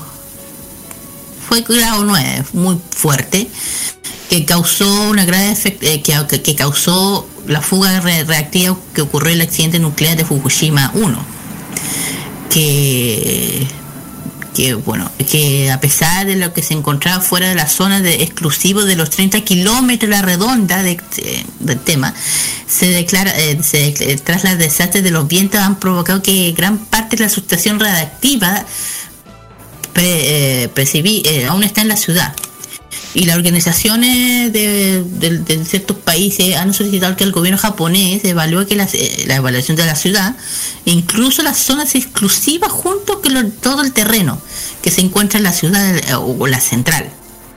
Sin, em- sin embargo, dicha evacu- evacuación no se ha producido ya que el gobierno japonés ha indicado que se convierte, eh, que se convierte, eh, es conveniente esperar la estabilización de la, de la planta para comprobar que el nivel de radiación de la ciudad es eh, ha descendido o no. Y ya durante el año 2017 empezaron a utilizar drones para repartir comida y tal el desastre de la, planta nuclear. Eh, eh, ¿Cómo se llama? Bueno, ya sabe, ya sabe que el terremoto, ya, esto, el tema del terremoto, del, del accidente tuvo, o sea, el terremoto tuvo mucho que ver con este accidente. La- fue la magnitud 9.0 escala de Richter, la simbología de magnitud momento, eh, pro- provocando un, tsunami, unas olas y- y- y en la costa de noroeste de Japón increíble. Yo creo que todo el mundo vio esa- fue- esos videos. Eh, Porque se hicieron virales. fueron virales en todo el mundo, claro. el Y- posterior. Para- claro, y para que sepa que esta planta nuclear operaba por la empresa Tokyo Electric Power Company. Esa es la empresa que, que está en cargo de todo esto, que tiene seis, eh, ojo, tiene seis reactores de agua en Bullido, construyó el año 1971 y 79 más o menos. Y de hecho, eh, la Agencia de Seguridad Nuclear Industrial eh, eh, elevó, elevó el nivel de gravedad del incidente escala internacional de, de accidentes nucleares para ra- los reactores 1, 2 y 3 para el máximo de escala INES. Y de hecho, ojo, eh, parece que esto, eh, parece que esto del, problema nuclear viene hace rato, no, no, no es un tema, bueno, el accidente que estábamos hablando fuera de cámara, eh, fuera, fuera de backstage con el Roque, sobre el accidente de, de Chernobyl del 86, que saben que esa fue un, un prácticamente se cita un eh, hacer película de terror, era una película de terror. Pueblo Bueno, eh, Pripyat y. Claro. Bueno, entonces, eh, bueno, durante, bueno, eh, y otra cosa que pasó durante ese tiempo, eh, ya dije que eh, apagaron automáticamente, lo que pasó que el terremoto apagó, apagó automáticamente sus reacciones en fisión. Eso fue lo que pasó y debido a que al descargar los reactores, el, el otro problema de la red, el suministro eléctrico falló. Eso fue lo que ocurrió. Y, los generadores diésel de emergencia que tienen comenzaron a, autom- eh, a automatizar, funcionar. Pero críticamente estaba alimentando las bombas hacia un círculo de re- refrigerante que tienen a través de los núcleos de los reactores para eliminar el calor residual que tienen estas, máquinas, estas fábricas que continúa a mano de incluso después de, de una fisión de cedo o sedado se puede decir. Por el terremoto y, que generó un tsunami de 14 metros de altura imagínate la ola eh, que llegó en, en poco en 45 minutos después. Esperando eh, la contención de las plantas de uno de 5 imagínense era el suelo de 5.7 metros e inundó los terrenos inferiores de la planta. Y los edificios de y los edificios de rector de la unidad 1 y 4 con aguas de mar y el sótano lleno destruyó los generadores de emergencia las pérdidas, eh, pérdidas accidentales eh, prácticamente el terremoto el que causó todo lo que pasó en el en la, en la planta nuclear. El, terremoto fue el, el mayor, eh, eh, ¿cómo se dice? Eh, causante. Y por ende el tsunami, que el tsunami que lo terminó, ya saben. y bueno, y ninguno de ese- bueno, durante el 12 y 15 de marzo, ninguno, ninguna de esas eh, explosiones que se produjo en los reactores, por lo que no hubo ninguna explosión nuclear, gracias a Dios.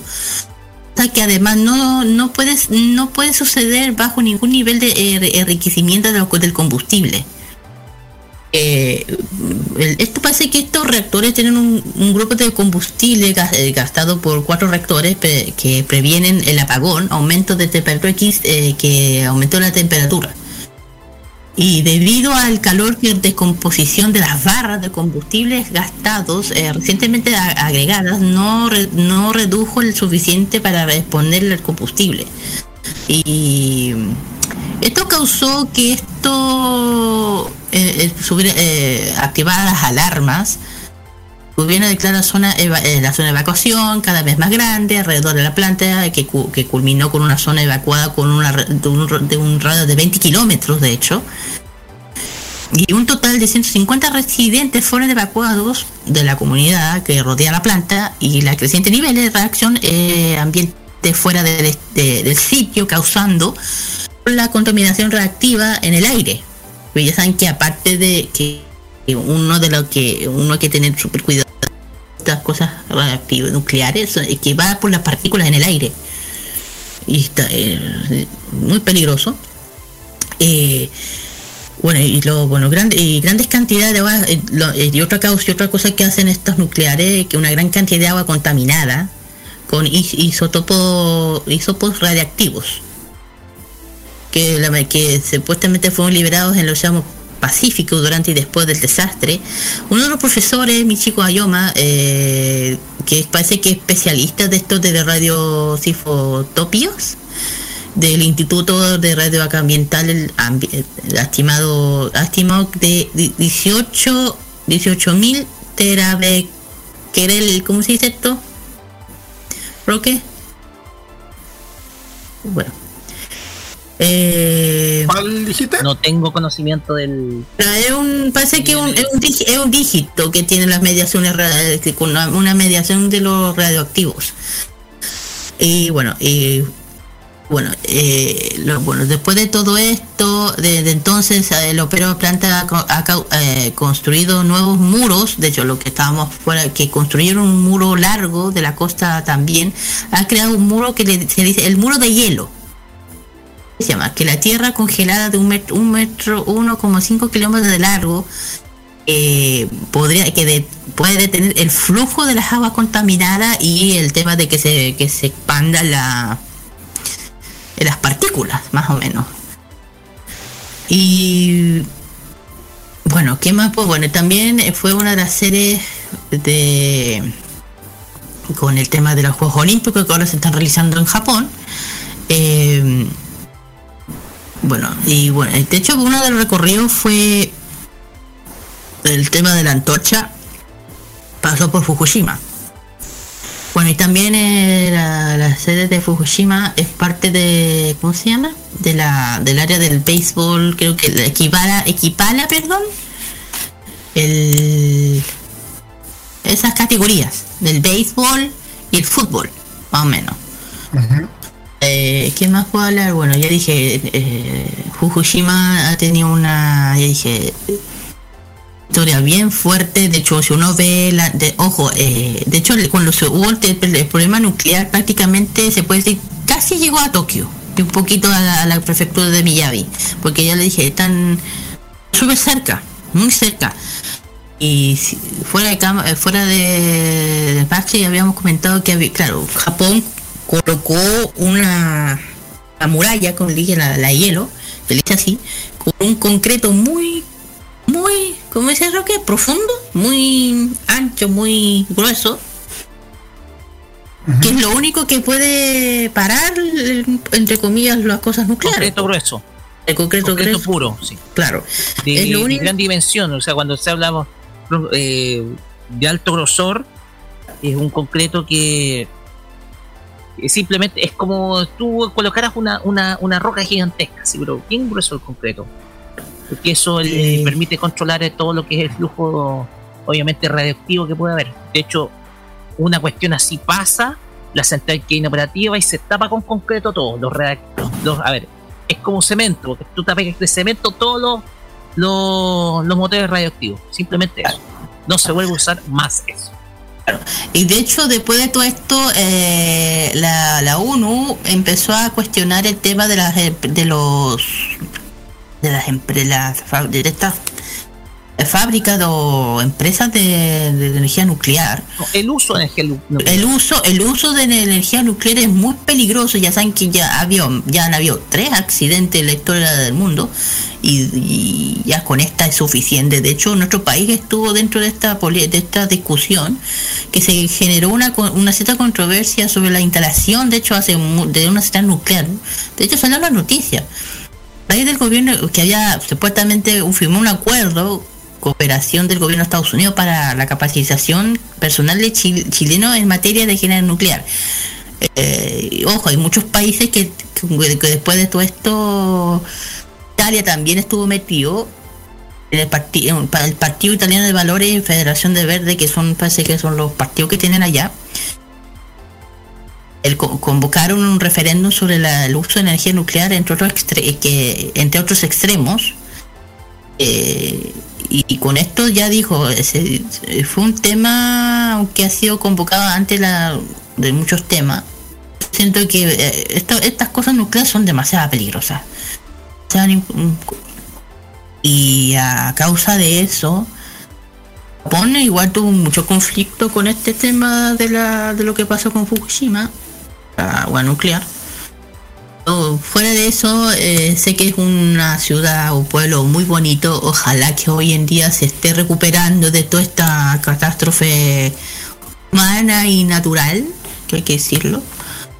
Eh, que sé perfectamente que fue súper golpeada, que ver las fotos, los videos, cómo está, quedó o quedó en el sur del Chile, ya sabes lo que me refiero como quedó costas de Chile después del tsunami, que desaparecieron.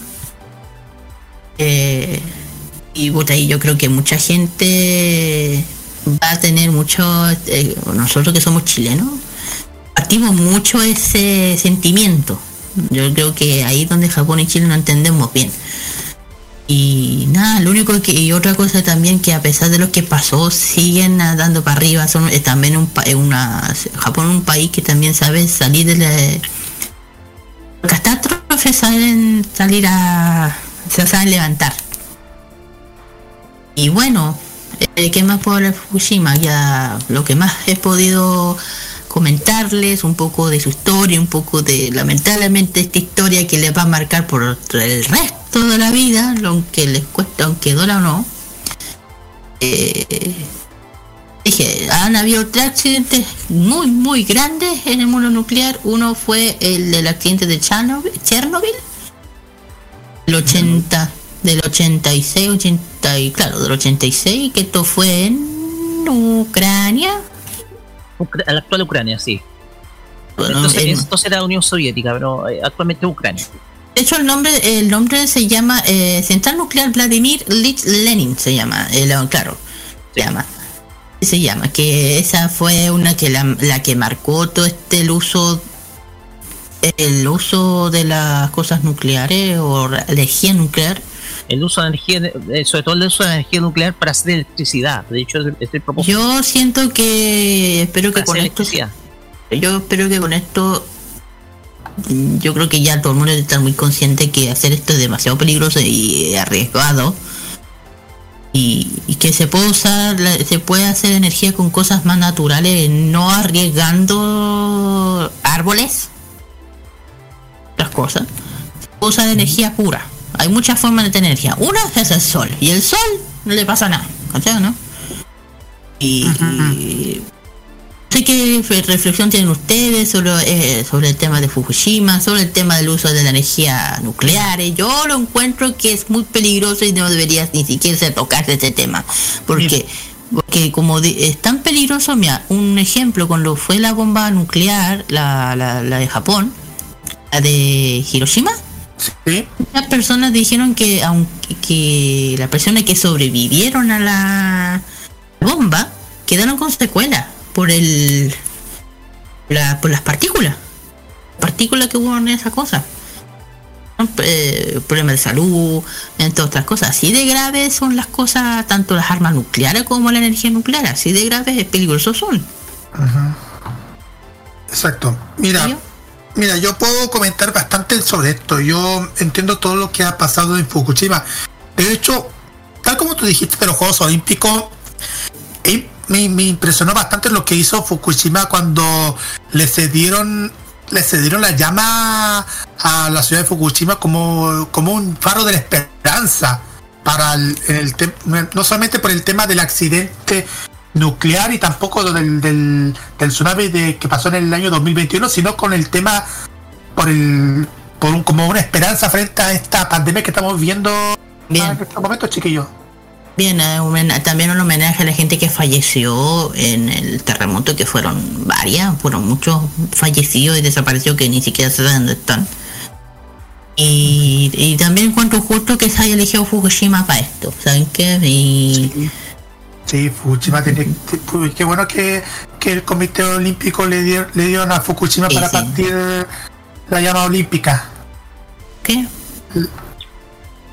¿Por qué? ¿Qué? A ver, todos conocimos el caso, bueno, lamentablemente Fukushima se volvió famoso el 2011, porque muy pocos claro. lo conocían, eh, con todo lo que pasó, con- por ser una de las ciudades más afectadas del, del maremoto y terremoto del 11 de marzo de 2011. Eh, es un eh, todos conocimos la historia, el caso, cómo se inundó, cómo se mostraban los videos, cómo se hicieron virales todas esas situaciones. Y obviamente la amenaza nuclear que, que creo yo es una que fue la principal situación que atemorizó a la gente durante todos esos días. Porque pensémoslo que estamos hablando de un pueblo que tiene poco más de 200.000 habitantes como una ciudad como por ejemplo Rancagua digámoslo. No, no, algo así es algo así con esa de- con ese nivel de población Fukushima. Entonces como uno piensa generalmente la, a ver un poquito para colocar en contexto siempre las centrales nucleares se colocan en lugares que son más o menos alejados de una población mucho más densamente grande por un tema de seguridad. Y se ubican en pueblos chicos. De hecho, se ha hablado de colocar una central nuclear en Quilicura, por estar más alejada de Santiago, etc.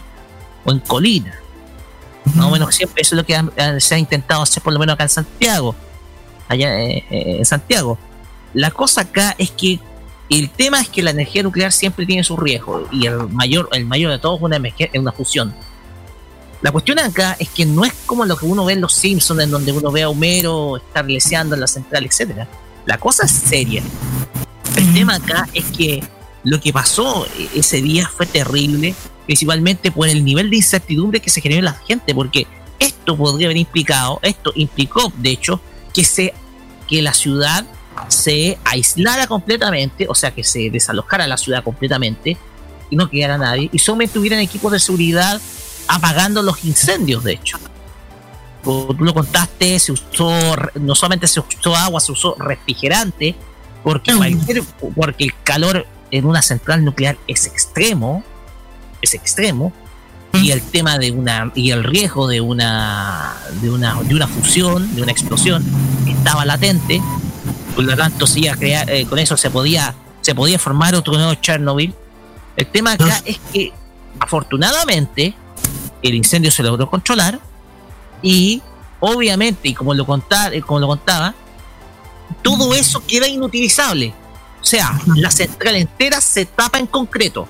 O sea, Es que la única forma, es la única forma de...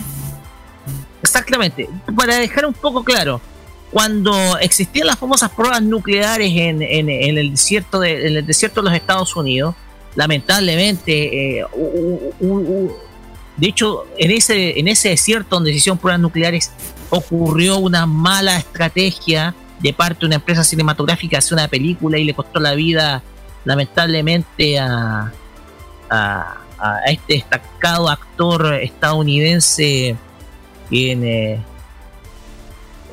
eh, a John Wayne, John Wayne que hizo de Genghis Ah. Khan, la película de Genghis Khan, pasa de que hicieron esa película en el lugar donde hacían pruebas nucleares, en el desierto. Y obviamente mucha gente contrajo cáncer. Y uno de ellos, John Wayne, lamentablemente murió a 15 años después. Entonces, el la cosa nuclear mm, sí, es lo que de hecho, las zonas donde se hacen pruebas nucleares quedan inutilizadas no por años ni por décadas, sino por siglos. Entonces, la cuestión acá es que lo que se hace en una situación así es tapar con concreto todo. De hecho, en el atolón de eh, en la Polinesia francesa, donde Francia hacía pruebas nucleares, se tapó con concreto. En Rusia, sobre todo en las islas del norte, sobre todo en Nueva Zembla, donde se, en, en ese entonces la Unión Soviética hacía pruebas nucleares, también se cubrió todo con concreto. Entonces, el una. concreto te permite neutralizar precisamente el efecto de radiación. Y obviamente, las- Chernobyl, menos, menos Chernobyl, ahora tú sabes si está con concreto no, porque el gobierno de... en ese entonces el gobierno soviético eh, dejó ultra secreto todos los pasos a seguir, ¿ya? De hecho, no se puede caminar por esa zona. El tema acá es que en el caso de Fukushima es lo mismo, la central queda inutilizable, etcétera. La gente puede volver a hacer su vida normal, ya sin el riesgo, sin los riesgos, pero el tema es que la situación generó mucha incertidumbre. Y obviamente el tema de la llama olímpica fue algo emblemático, más que nada fue un elemento emblema para que la gente de esa manera, eh, de, esa manera dé cuenta de que se rin- más que nada se rinde un homenaje a la gente que trabajó en esa emergencia, en esa emergencia nuclear que se vivió en ese entonces posterior al terremoto de 2011 y, y es y el hecho de que la llama olímpica pasara por acá tiene que ver precisamente con un tema de homenaje a, a- a esos héroes que, que lograron sobrevivir combatiendo el fuego, algunos exponiendo su vida y exponiendo claramente su, su vida en los siguientes años porque estaban expuestos a la radiación directamente, para que la gente de esa manera no, no tuviera que sufrir las consecuencias después. Entonces, ese gesto más que nada era lo que buscaba que la llama olímpica pasara ahí. Que era rendir tributo, rendir homenaje a la gente que combatió ese incendio y que menos mal exitosamente logró eh, impedir que se formara una tragedia. ¿ya? Lo único que te voy a decir, mira, eh, bueno, aparte de los héroes, de la gente que falleció, y mucha gente que murió, y yo, yo, bueno, la- ojo, la, donde está la, la, fábrica nuclear, eh, la, ese área donde está la- supuestamente la gente no puede vivir, es que estar lejos a casi 20 kilómetros desde donde está la fábrica. No, ahí no se puede fabricar, ahí no se puede construir nada, ni vivir nada. Este sector, De hecho, está aislado. o sea, un radio de ese- 20 kilómetros está aislado. Claro, todo ese sector, aunque hayan casas, toda esa cosa, ese lugar no se toca. Eh, O sea, eh, Fukushima yo creo que se, se debió haber eh, trasladado un poco más, más de 20 kilómetros más de 30 yo creo, desde donde está. ¿Por qué? ¿Por qué? Porque todo ese sector está lamentablemente contaminado eh, con partículas, todas esas cosas. Entonces, o sea, tú te acercas y sentir nada. Al rato te, te sale y vaya a empezar con mareo y cosas así. Así de, a ese nivel de peligroso son las, las cosas, el tema del el, el tema nuclear. De hecho, el- cuando estábamos conversando el tema de Chernobyl, que se esa cosa no está tapada. Esa cosa no está tapada. A saber qué cosas de animales hay por ahí. Eh, ¿no? Falta tú a saber qué hay por ahí. Qué cosas venenosas. que- Es que prácticamente, aparte de un ciudad fantasma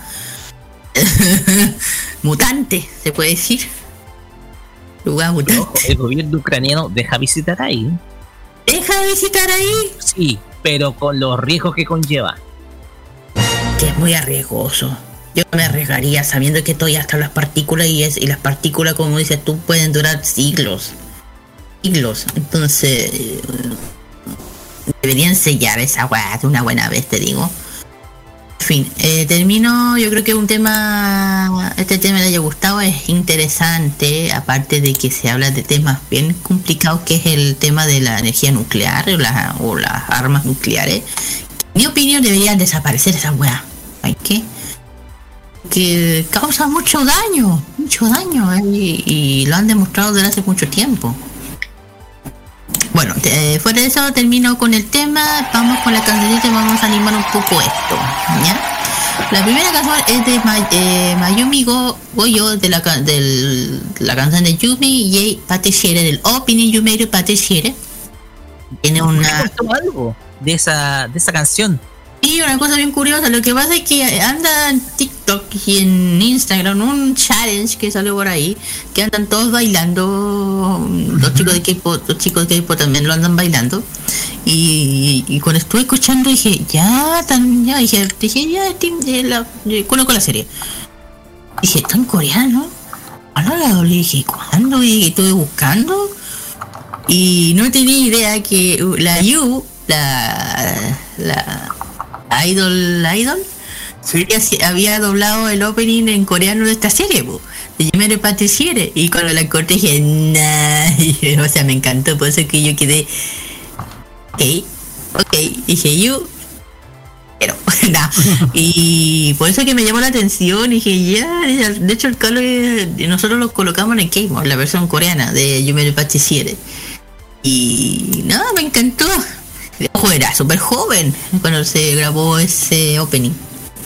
En fin, la canción, la segunda canción, bueno, como estábamos en, en Olimpiada, la canción de All, de, All Text de Hadi o to Over, perdón, el opening de Free, the Drive to the Future.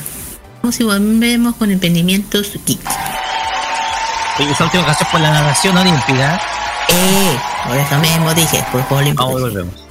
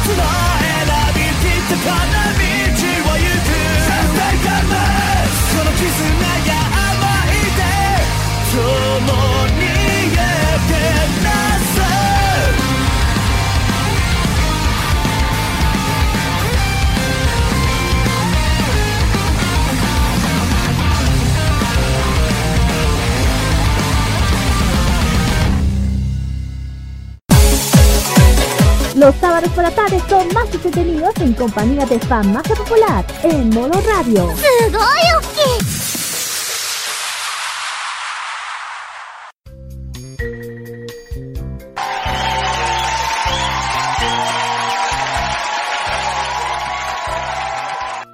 Bien chiquillos, ya hemos vuelto ya del Fashion Geek Olympic eh, vamos con eh, los pendimientos de este sábado. Bueno, el primero que nada vamos a hablar sobre Yellow Dream Mix.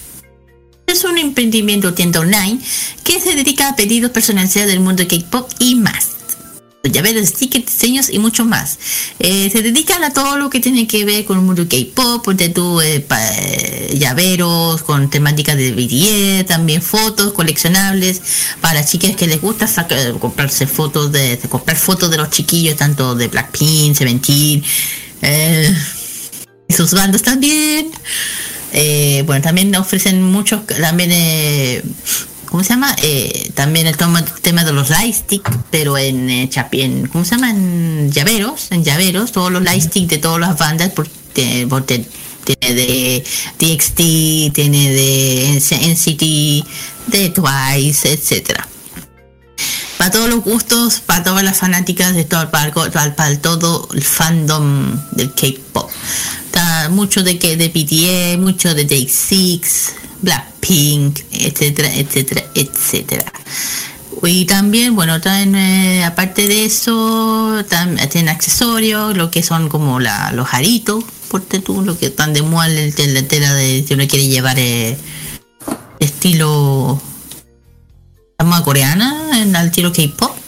Y también ofrecen eh, unos tags de T, T- de, sorry, T21, BT, BT21 de BTS que son como pues, que los puedes colgar en el bolso, mochila, cartera, son como unos, unos, unos- una- unas cositas que se cuelgan, bien bonitos.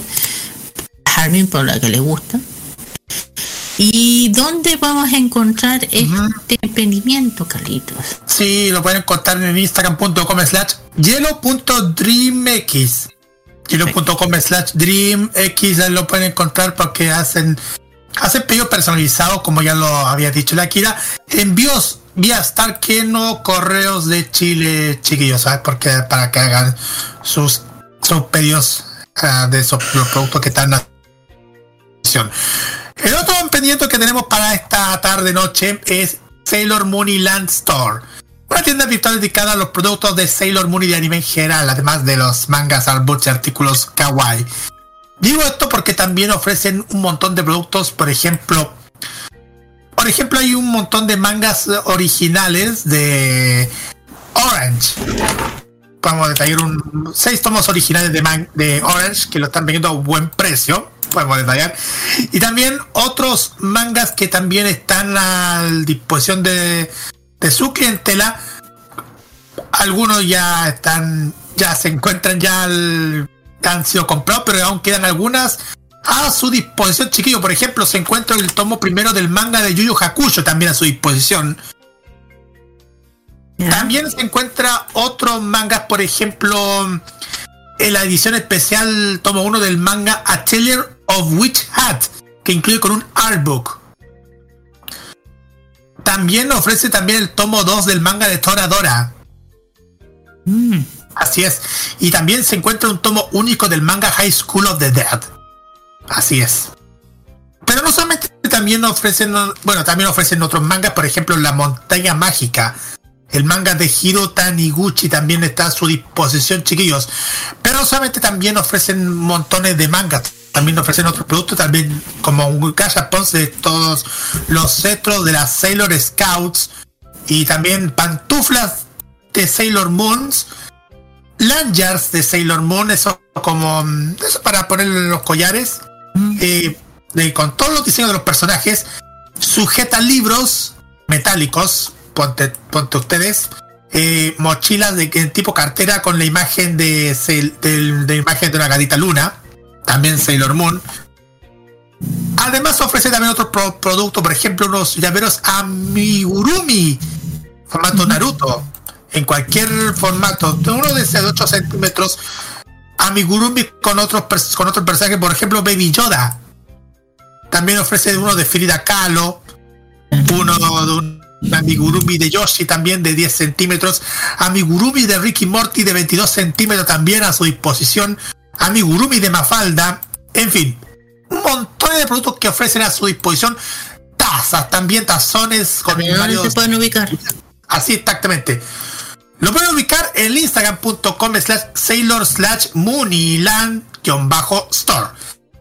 Sailors-muniland-store, ahí lo pueden encontrar en el, Instagram y en el Facebook lo pueden encontrar es- en Sailor-muniland-store en el Facebook para que hacen sus pedidos, pueden hacer sus pedidos em, tanto en sus redes sociales, tanto en las redes sociales como en la Feria Friki que ya lo va a contar la Kira.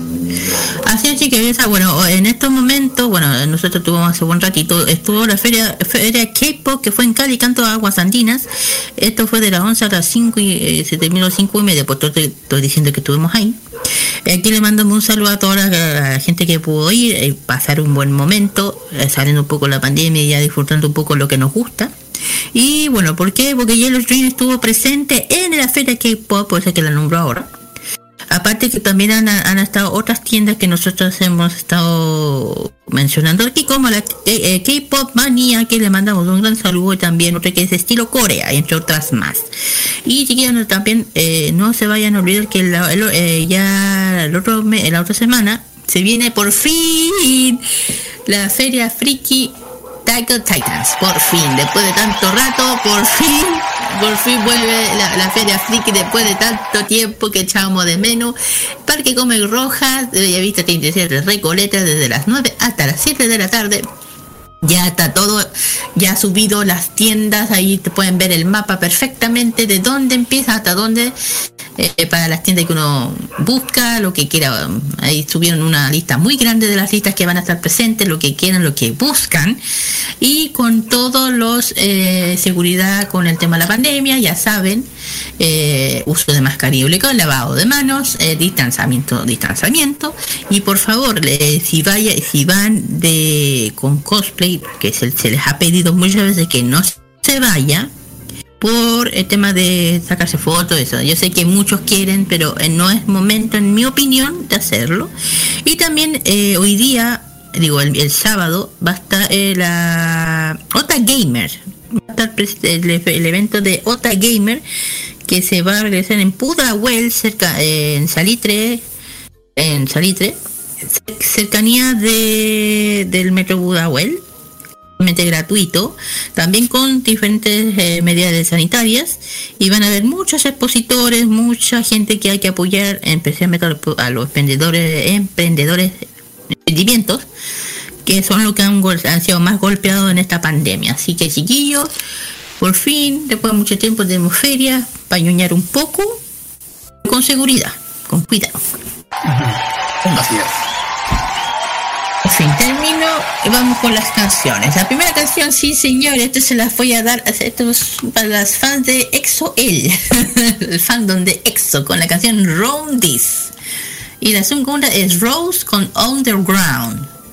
Vamos y volvemos con el blo- cuarto bloque con reseña City Pop. Vamos y volvemos.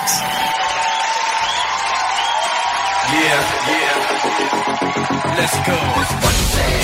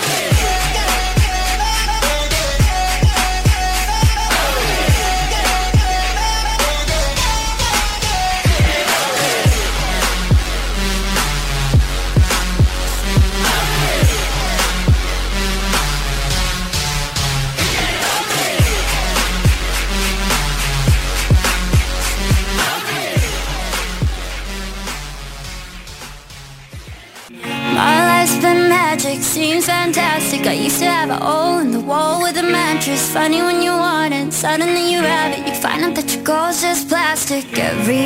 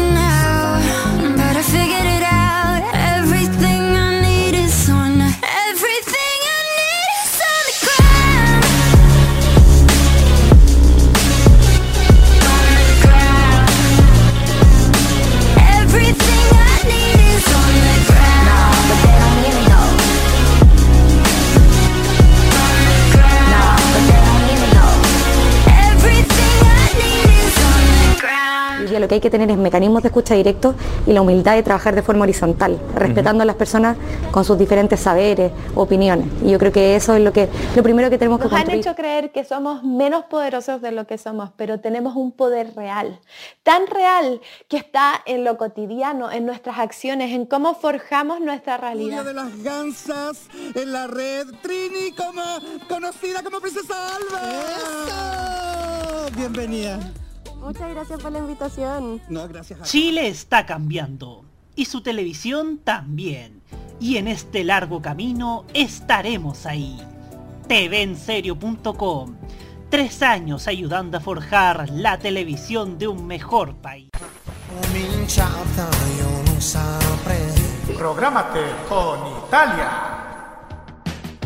Los viernes a las 21, hora chilena, te invitamos a escuchar lo mejor de la música italiana.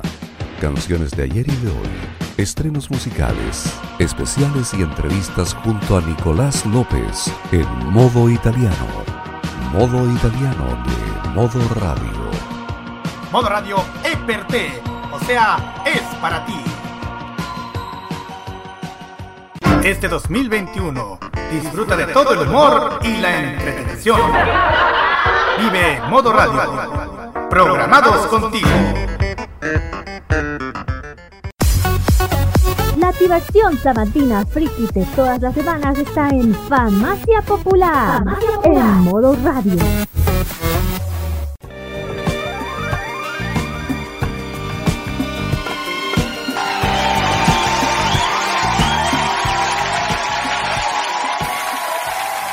Continuamos acá en Farmacia Popular por Modo Radio y llegamos a la sección en donde hacemos la revisión de la carrera musical de una artista japonesa que marcó precisamente tendencia gracias al auge reciente del city pop. Ese género musical que te invita a recorrer la ciudad por las noches, ojalá que lo volvamos a hacer en algún momento, y con la compañía de la buena música de este estilo que durante la década de los 80 reinó en eh, Japón durante esos, esos periodos y que volvió a revivir gracias a redes sociales. Y en esta oportunidad vamos a escuchar a una artista que se destacó precisamente porque marcó tendencia en su momento gracias a un estilo visual atractivo y una bellísima voz. Sin más que agregar, vamos con esta canción que sin duda alguna representa para muchos una serie de animación japonesa de esas que en los 80 fue popular allá, pero acá no es tan conocida. Vamos nomás. Vamos.「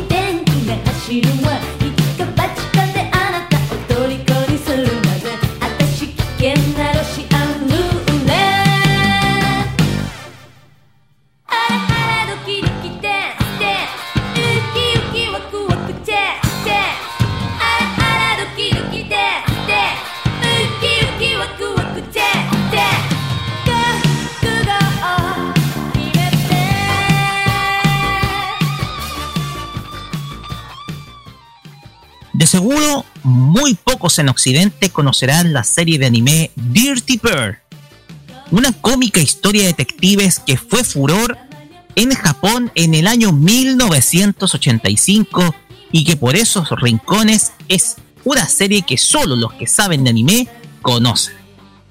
Sin embargo, junto con la historia protagonizada por las agentes especiales Kei y Yuri, una voz pudo engalanar la serie gracias a su opening titulado Ru Ru Ru Russian Roulette, puesto que ya a esa altura esta cantante ya había ganado mucha fama durante la década de los 80. Hoy en la reseña City Pop de Farmacia Popular vamos a recordar la carrera artística de una de las voces más importantes de los 80 en Japón. Hoy hablaremos de Meiko Nakahara. Meiko Nakahara nació en la prefectura de Chiba, Japón, el 8 de mayo de 1959 bajo el nombre de Meiko Obara, en donde durante su niñez ya comenzaba a crear su propia música desde un concepto mucho más inocente. De esta manera, de a poco fue progresando hasta egresar de su enseñanza preparatoria en donde ya comenzaba a llamar la atención de las casas discográficas del país del sol naciente. Fue así que la artista debutaría oficialmente en la industria de la música en 1982 con su primer single titulado Konwa Dake Dance Dance Dance, bajo la etiqueta discográfica Eastward, con quienes trabajaría durante toda su carrera artística. Tras un aceptable debut del single, grabaría ese mismo año su primer disco LP titulado Coconut House y posteriormente trabajaría ese mismo año otro LP titulado Friday Magic. Ambos discos poseen una fuerte estética city pop con elementos tanto del pop de principios de los 80 como el soul y el post-disco de ese entonces. En 1983, la artista grabaría el que sería uno de los, sus álbumes más exitosos de su carrera, Mint, un disco en donde da muestras de a, poco abandonar el sonido del post-disco para abarcar una estética más cercana al pop que a sus producciones anteriores. y experimentando con sonidos cercanos a la música latina. Sin embargo, desde luego el componente soul de sus canciones seguía presente en esos discos. Tras esto lanzaría su cuarto álbum de estudio en 1984 titulado Lotus no Kajitsu, el cual incluye su single Kamitachi Kiwi Papaya Mango Den, el cual alcanzaría las 235.000 unidades vendidas en Japón y logrando estar dentro del top 50 de los sencillos más vendidos de ese año. El año 1985 queda marcado en su carrera cuando es llamada por las casas productoras de animación japonesa para interpretar la música característica de sus series. Ese año, la artista es llamada por la productora Sunrise para interpretar el opening de la serie de anime basada en la obra de Haruka Takashiro Dirty Bear, su- en donde su tema Ru- Ru- Ru- Russian Roulette se convirtió en uno de los temas más populares de ese año. Y ello quedó demostrado al obtener el primer premio del Anime Grand Prix al año siguiente. La artista continuaría con esa faceta en 1988 con la tendencia de interpretar canciones dedicadas a la animación japonesa. En esa oportunidad interpretaría la música de otra popular serie de esa época, como lo es Kimagure Orange Road. En esta oportunidad interpretaría las canciones Kagami no Naka no Actress y Dance in the Memories correspondientes al tercer opening y tercer ending de la misma serie. En 1986 lanzaría su álbum Moods, el cual representa una variación dentro de la carrera del artista, esta vez más influenciada por las populares voces del pop de ese entonces como Cindy Lauper y con un estilo musical dance propio de los 80. Ese mismo estilo mantendría al artista durante el resto de su carrera musical con sus discos Chucky Chucky Club y Puzzle Puzzle. Para 1990 comenzaría el declive de su carrera musical. Sus LPs, sus LPs Tears, Tears 03 S 16 Street, High Energy Remix, Remixed in New York y On the Planet no alcanzarían el éxito esperado, con lo cual la artista decidió poner un hiatus definitivo e in- no, perdón, un hiatus indefinido a su carrera musical con una gira por todo el país. Tras esto, la artista se retiraría de los escenarios y de los estudios de grabación de manera indefinida para dedicarse solamente a la composición musical para otros artistas. Meiko Nakahara es considerada como una de las artistas más destacadas del pop japonés de la década de los 80.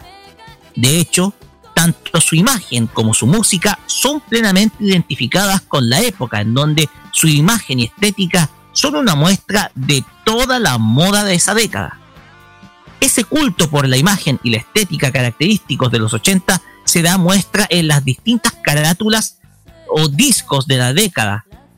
En su disco Mint de 1983, la artista muestra una imagen visual con colores predominantes como es el verde, en donde la artista viste un traje del mismo color compartiendo una cena con un lirio en su plato. Desde ese momento, la artista se convirtió en un ícono de la moda de ese momento, donde sus peinados refinados y un vestuario occidentalizado fueron su característica usada, resaltando su enorme belleza en cada una de las carátulas de sus discos. En pocas palabras, su imagen representó perfectamente a una idol de esos tiempos, a pesar que ese título indiscutivo estaba en las manos de otra gran artista en ese entonces como lo es Akina Nakamori. Su perfil a nivel artístico es también una tónica del momento de la época. Su orientación musical abarca en un principio el sonido de la música pop y soul, principalmente inspirada en Diana Ross. Posteriormente, y con los cambios que se daban en ese estilo, la artista fue evolucionando a un sonido mucho más cercano a la música pop de los 80, con gran presencia de sintetizadores y un estilo que, como contamos, fue característico de voces como la de Cindy Lauper. Ya en los confines de la década, aun cuando se mantuvo su estilo musical, de a poco su éxito se fue apagando, con lo cual pondría fin indefinido a su carrera musical. Si bien la artista dejó tanto los escenarios como los estudios de grabación, no dejaría de lado su pasión por la música, pues continuaría ahora en la composición musical. Durante años trabajó con artistas de la talla de Crow y Vivian Ho o Vivian Husu, a quienes asesoró durante varios años. Inclusive, un grupo musical decidió tributar su estilo musical llamándose como uno de sus discos, Lotus. En definitiva, Meiko Nakahara es una artista que consolidó el prototipo de belleza y voz para una época en donde la imagen tenía un peso importante dentro de las carreras musicales. Además de ser muy recordada dentro de la industria de la animación japonesa por sus trabajos en series que marcaron la época en ese entonces. Sin lugar a dudas, una bella voz y una hermosa mujer que hoy sin duda alguna te invitamos a conocer a través de su música. Con esto colocamos fin a esta reseña City Pop para pasar a los comentarios, comenzando con Kira. Sí, ven, estaba tomando agua. Bueno, no se calmen tanto. Eh, a ver, estaba escuchando atentamente de, de, de esta artista los años 80 que nota que es una artista bien consolidada con una carrera muy larga. Y ah qué más puedo decir ya dije que Japón le da el, tema de los musicales cantando de los años 80 nota que le da le dio mucho todos estos artistas especialmente ella. Y ojalá que no se quede en el olvido. Y si yo digo yo no creo porque yo siento que lo- los cantantes y músicos de los, años 80 van a, se han quedado por la eternidad. Yo lo digo por, por muchos artistas pero que con ella también. Nada más puedo hablar de ella. Ok, Kira. Carlos Pinto. Mira, eh, podemos detallar sobre el tema de la, de la discografía. ¿Ya? Sí. Sí, porque hay muchísima, mucha discografía acerca de, de esta artista de Meiko Nakahara. Partiendo el- que en el año 82 eh, y sacó dos, dos, dos álbumes, por ejemplo. El debut. Sí, el debut Coconut House en julio del 1982. Friday Magic en diciembre, en diciembre del año 82. Mint en septiembre del 83. Lotus no Kajitsu en julio del 84. Chucky Chucky Club en mayo del 85. Moods en marzo del 86. Puzzle en marzo del 87. Kimagure Orange Rose Sound Color Tree en febrero del 88. Kagami no Naka no Actress en marzo del 88. Trio Trees East 60th Street en marzo del, del 90. High Energy Remix in New York en marzo del 91 y finalmente On the Planet, que fue su último álbum, en octubre del 91. Se lanzaron muchos álbumes de grandes éxitos como Moga Best Collection en septiembre del 86, otro que se lanzó como Happy Birthday Love for You en abril del 89, hasta pasar con el último álbum de éxito que es el New Best 115 en agosto del 2005. Sacó muchísimos álbumes y singles. Roque, para ya la pase a tu comentario final. Mira, tiene un total de 36 discos grabados entre, entre LPs, singles y por supuesto también álbumes, álbumes compilatorios. El tema acá es que eh, esta artista se ha hecho, eh, ha estado presente en, eh, como contamos, en series de anime.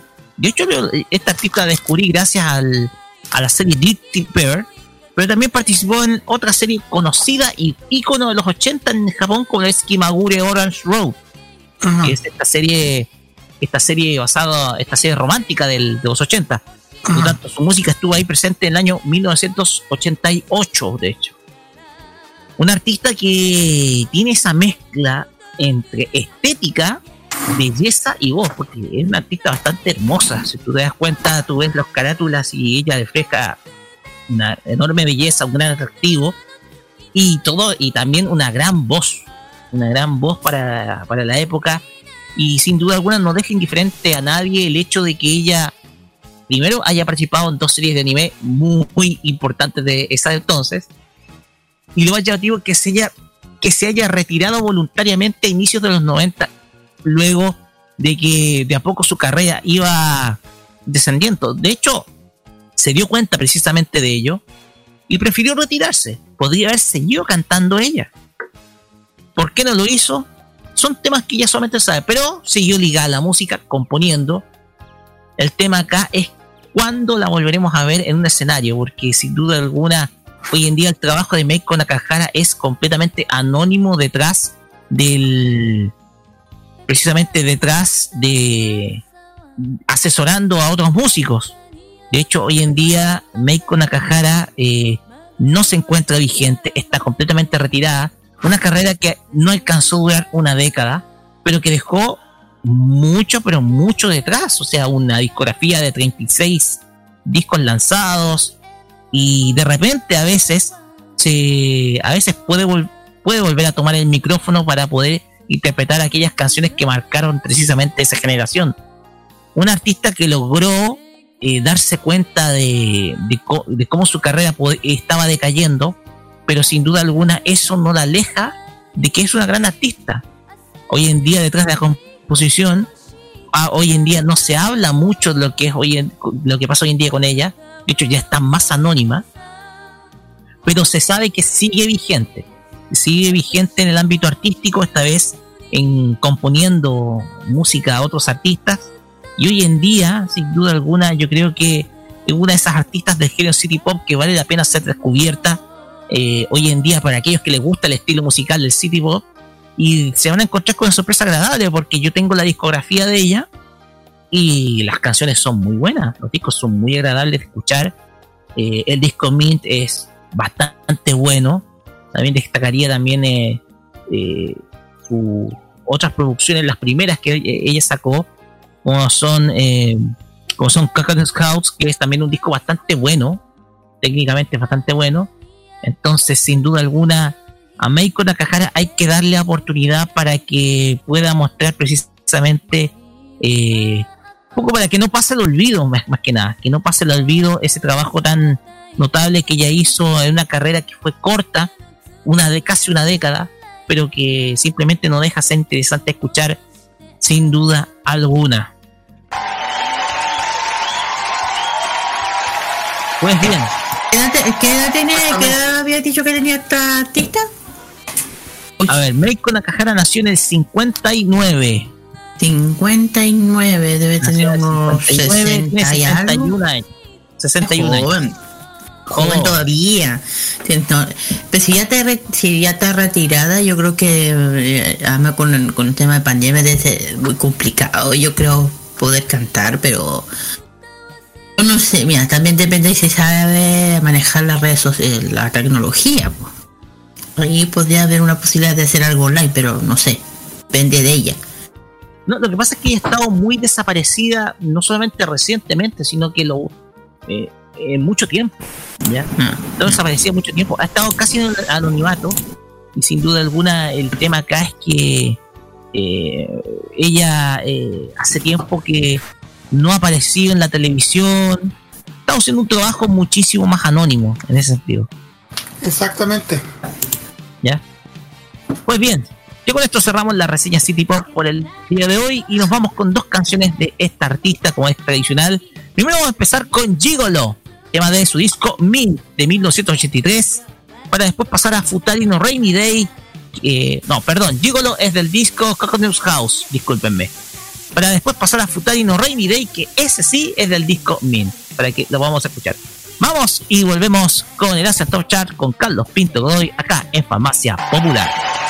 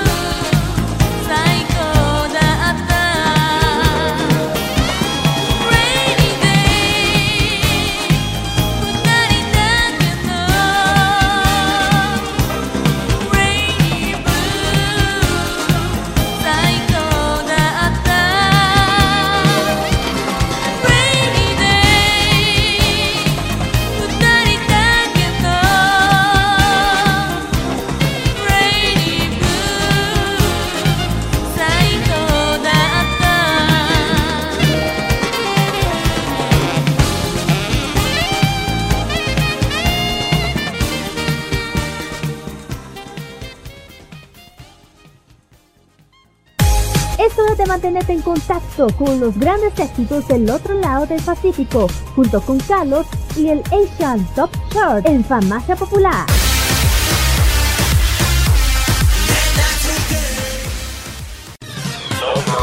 En el décimo lugar se encuentra la agrupación Mirror que se presenta con el tema Warrior.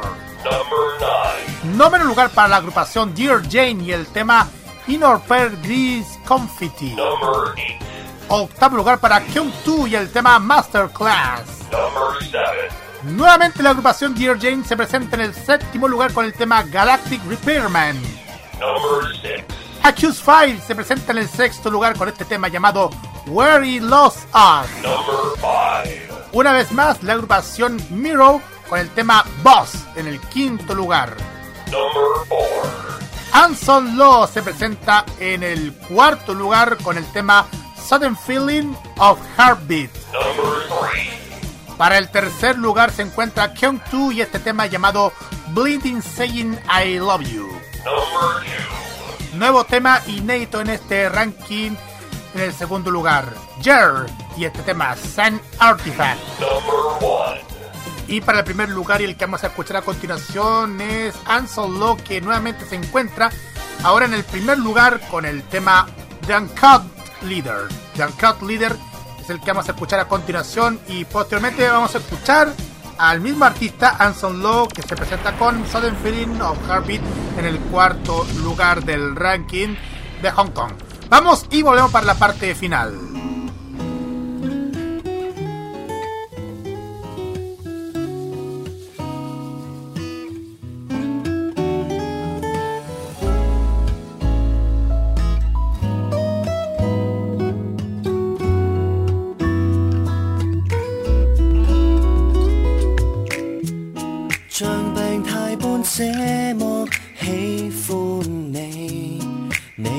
次接觸都自配悲喜，眉头额角聯想都是你，無論一起不一起，寂寞正因這麼喜歡你，快樂在我中可以希冀。沉默的一笑能令我半醒 oh now i missing you 你根本不需知道 i missing you 像隔着了一千你拥抱。无需说话的沟通最好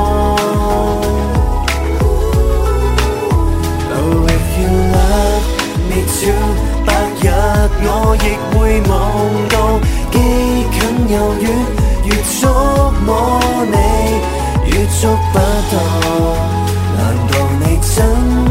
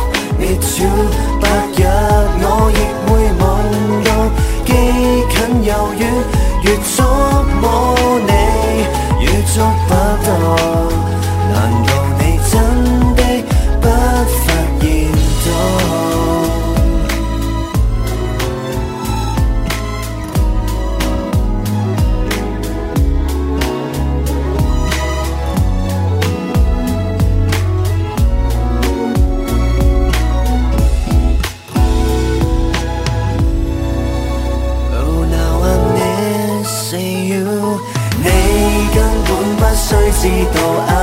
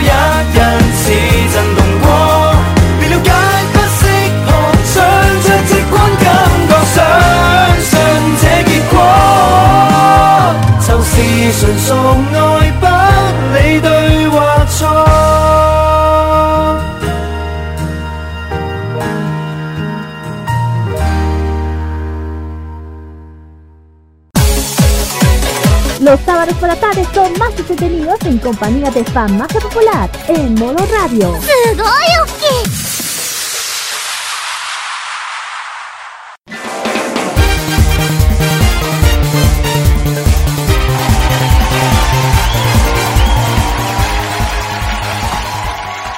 Y de esta manera terminamos esta farmacia popular acá en modo radio. Así es. Terminamos este capítulo 188.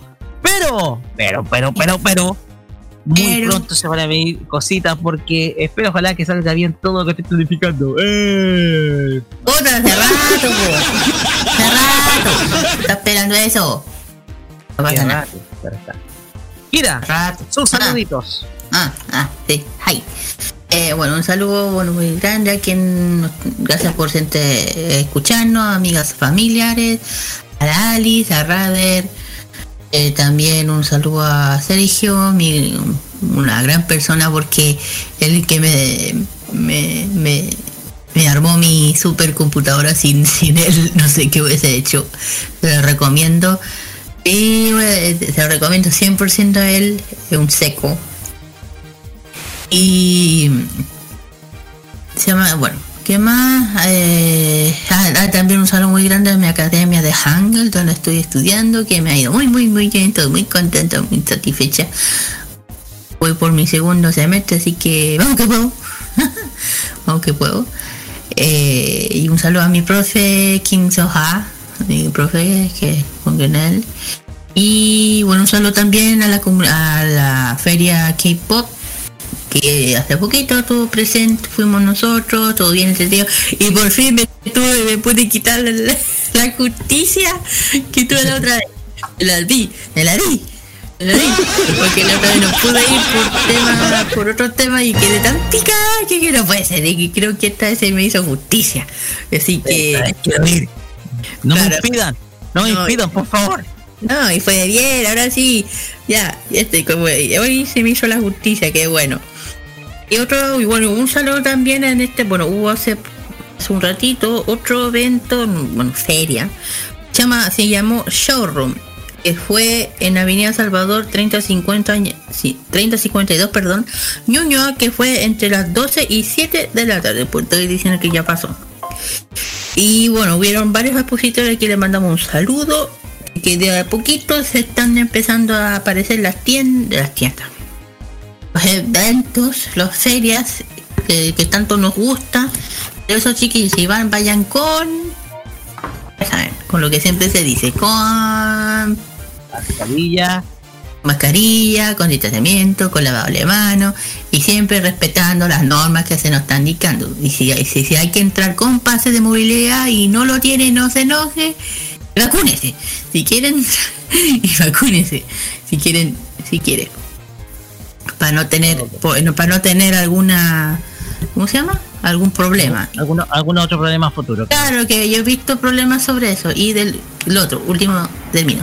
Y de lunes a viernes, no se, no, no se olviden, de lunes a viernes tenemos el K-Mod Express, donde pueden escuchar las canciones que acabamos de escuchar del K-Pop.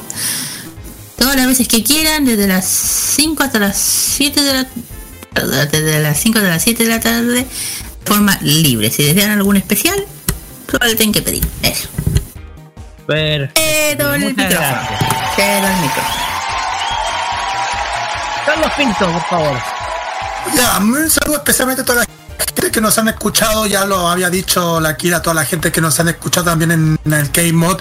Y mm, nada, a, todas las- a todos los que me, han- me, si me siguen en las redes sociales, a las comunidades, a mis compañeros de trabajo, a, a todos los que, mm, que diariamente lo escribo día a día. Y igual la invitación para que nos acompañen durante los próximos capítulos de Game Over. Se van a venir muchísimas sorpresas también. Y, y un aviso, chiquillos. Mañana, primero de agosto, igual. Eso también se va, vamos a publicar también en nuestra fanpage de la farmacia. Mañana se van a cumplir bodas de plata. Son bodas de plata. ¿Por qué digo bodas de plata? Porque mañana, primero de agosto, se, se van a cumplir 25 años del canal Etcétera Televisión. Así es. Canal dedicado a la cultura, al anime y la cultura gamer en el país, igual a toda la gente que, que sigue día de la programación del canal. Igual mandamos un saludo especial a todos los que hacen posible este canal de televisión por cable. Felices 25 años de toda la fam- de todos los que hacemos modo radio.cl. Así es, 25 años, eso. 25 años. ¿Cuánto- ¿Cómo pasa el tiempo? ¿Cómo pasa el tiempo? Y eso que hay material, sobre todo en eh, telearchivos. Así es. Y tandas pasadas de, de TV, así que para que ustedes la vayan a ver, para que ustedes vean qué es lo que se publicitaba en etcétera ese entonces. Así es, y un aviso, chiquillos, eh, es sobre el tema de del otro programa, Transmisión Ilegal. Nosotros eh, vamos a tomar unas vacaciones por dos semanas, pero como ustedes saben, más adelante vamos a tener un capítulo estreno que se grabó durante, durante el verano, así que no se lo vayan a perder más adelante en el YouTube de ChiTV. Pero vamos a volver en vivo, como siempre, a partir del 13 de agosto en el YouTube de ChiTV con otro episodio más de estas transmisiones. Igual, igual, saludos eh, a todo el equipo de la trabajo cosa de ChiTV, comandado por Reinaldo Bonilla y Arnaldo Ramírez. Así es, me equivoqué perfecto, tenía que poner aplauso. puse la ardilla, puse la ardilla, pero bueno, ¿para qué se puede equivocar? Pues bien, ya, yo voy a resumir mis saludos solamente a una cosa. Ok. Porque para mí, este el día de hoy es un día muy, pero muy especial. Un día que sin duda alguna voy a guardar en la memoria porque fue quizás la noche más angustiante de toda mi vida, pero sin duda alguna para mí eh, trajo un pedacito de cielo hasta acá. Cuando digo que es un pedacito de cielo es porque es virtualmente eso. Un pedacito de, de cielo que llegó un día 31 de julio de 2020. Hoy día estuvimos celebrando muy temprano el cumpleaños de Julieta. ¿Y por qué hago recuerdo de esto? Porque sin duda alguna hoy día me, se me vino a la memoria esa noche angustiante en donde pensábamos que algo malo iba a pasar, pero al fin y al cabo, primero mi hermana salió bien y segundo, la pequeñita Julietita hoy en día puede decir que cumple un año con todo orgullo. Y, por, eh, y para mí, como soy el tío de, esa- de esta chica, mi tercera sobrina, y con la que más me ha tocado compartir en toda mi vida, la tercera sobrina, porque no es por menos especial ni a Cristóbal ni a Iván, a quien quiero muchísimo, pero a- con ella, con Julietita, he compartido los momentos en que me ha tocado verla crecer de esa manera, hasta verla tan grandecita. A mí me emociona muchísimo tener que rendir este tributo a ella hoy que cumple su primer añito de vida junto a sus papitos.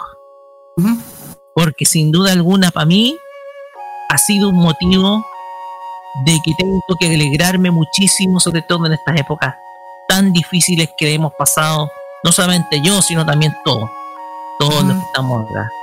Sí, sí, Para ella, muy bien eso. Para ella va este saludo especial, este saludo muy, pero muy querido, porque para mí en este año ha significado muchísimo su presencia. Solamente eso, y nada, a seguir compartiendo los días con Julietita, porque sin duda alguna yo me siento, me siento, siento que he ganado un tiempo valioso al estar compartiendo con ella, más allá de las pataletas y todo lo demás que le puedan dar. Oye, además que por primera vez, por fin, después del año pasado, que fue para mí el peor año que hemos vivido todos, eh, por fin tenga un cumpleaños como corresponde. Después de tanta, de tantas cosas y que de ser una niña fuerte, porque ha pasado por todo esto de la pandemia, el encierro, sabes, a lo que me refiero. Para mí eh, ha sido todo. Para mí ha sido un año compartiendo con ella que sin duda alguna no se me va a olvidar. Y, el estar presente como el tío es, simplemente un motivo de felicidad porque verla crecer y verla y verla así tan radiante como está ahora es un premio que yo me gané el que porque yo con Cristóbal no tuve la fortuna con Ivania tampoco. Gracias a Dios sí lo tuve con Julieta y para mí eso es un- una cuestión que sin duda alguna voy a atesorar por siempre. Sin duda alguna un año inolvidable para quien les habla fue este desde el 31 de julio del 2020 hasta hoy día 31 de julio de 2021 pues bien, discúlpenme un poquitito que haga este mensaje emocionado, bien, pero tiene derecho. había que decirlo. Tiene derecho, está bien. Había que decirlo. Así que, sin duda alguna, es un mensaje que les dejo a todos para que gocen con sus familias eh, los momentos buenos y malos que se den. Así que, sin duda alguna, en este, en este año, tal vez no lo hemos pasado bien, pero al menos han sucedido cosas muy lindas como la que me sucedió en este último año al conocer a, a mi tercera sobrinita. Pues bien, con esto nos despedimos de, de este capítulo de Farmacia Popular. Recuerden que mañana a las 15 horas 3 de la tarde se repetirá este episodio y no se olviden el lunes el podcast para que ustedes lo puedan revivir. Nosotros nos despedimos y nos vamos con música. Nos despedimos y vamos a escuchar el ending de una serie que nosotros hablamos eh, hace poquito. Es el ending interpretado por Haruka Fu- Fukuhara, que es de Kaguya-sama Lois World. Esto es Kase no Fukarete. Con esta canción nos despedimos y será hasta el próximo sábado con más entretenimiento friki acá en Farmacia Popular, ya iniciando el casi, casi, casi iniciando el camino a los 200 episodios. De mi parte, nos vemos el día lunes en Tolerancia Cerdo y La Cajita. Mira, Juan Carlos. Nosotros nos encontramos nosotros el jueves a las 9 en K-Mod. Y por mi parte también, sí que voy al Tecno también. Tecno, Tecnomood a las 7. Tecnomood también. Eh, Tecnomood. Listo. Tengan todos muy buenas noches y gracias por su sintonía, chicos. Chao, chao. こんばんは、こんばんは、こんばんは、やみ。飲めます、クイー。さようなら。空の青ささえ、疑い続け、僕ら、ここまで来たのだろう。目を閉じることで、何も見えずに、怖くなかった。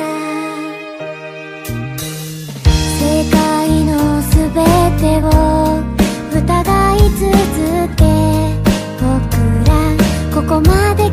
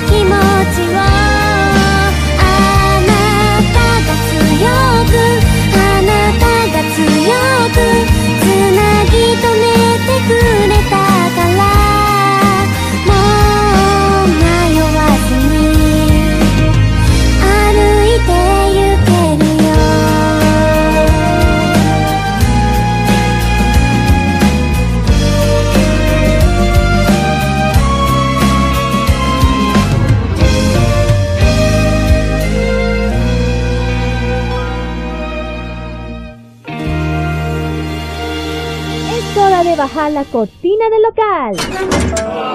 ¡Se ha ido!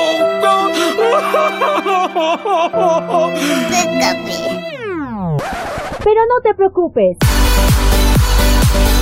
En siete días más, Kira, Carlos, Daniel y Roque volverán a atenderte con la mejor disposición y con los mejores remedios que te harán llevar en un instante a las tierras del oriente.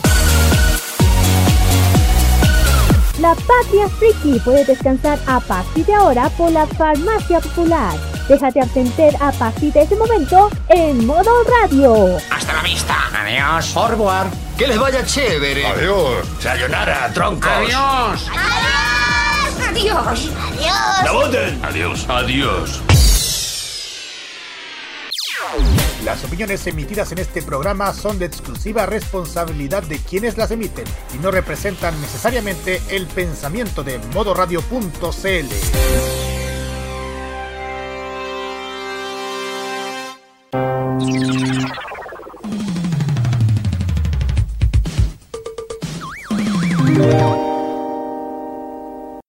Este 2021 vive las noches llenas de recuerdo. Vive modo radio. Programados contigo.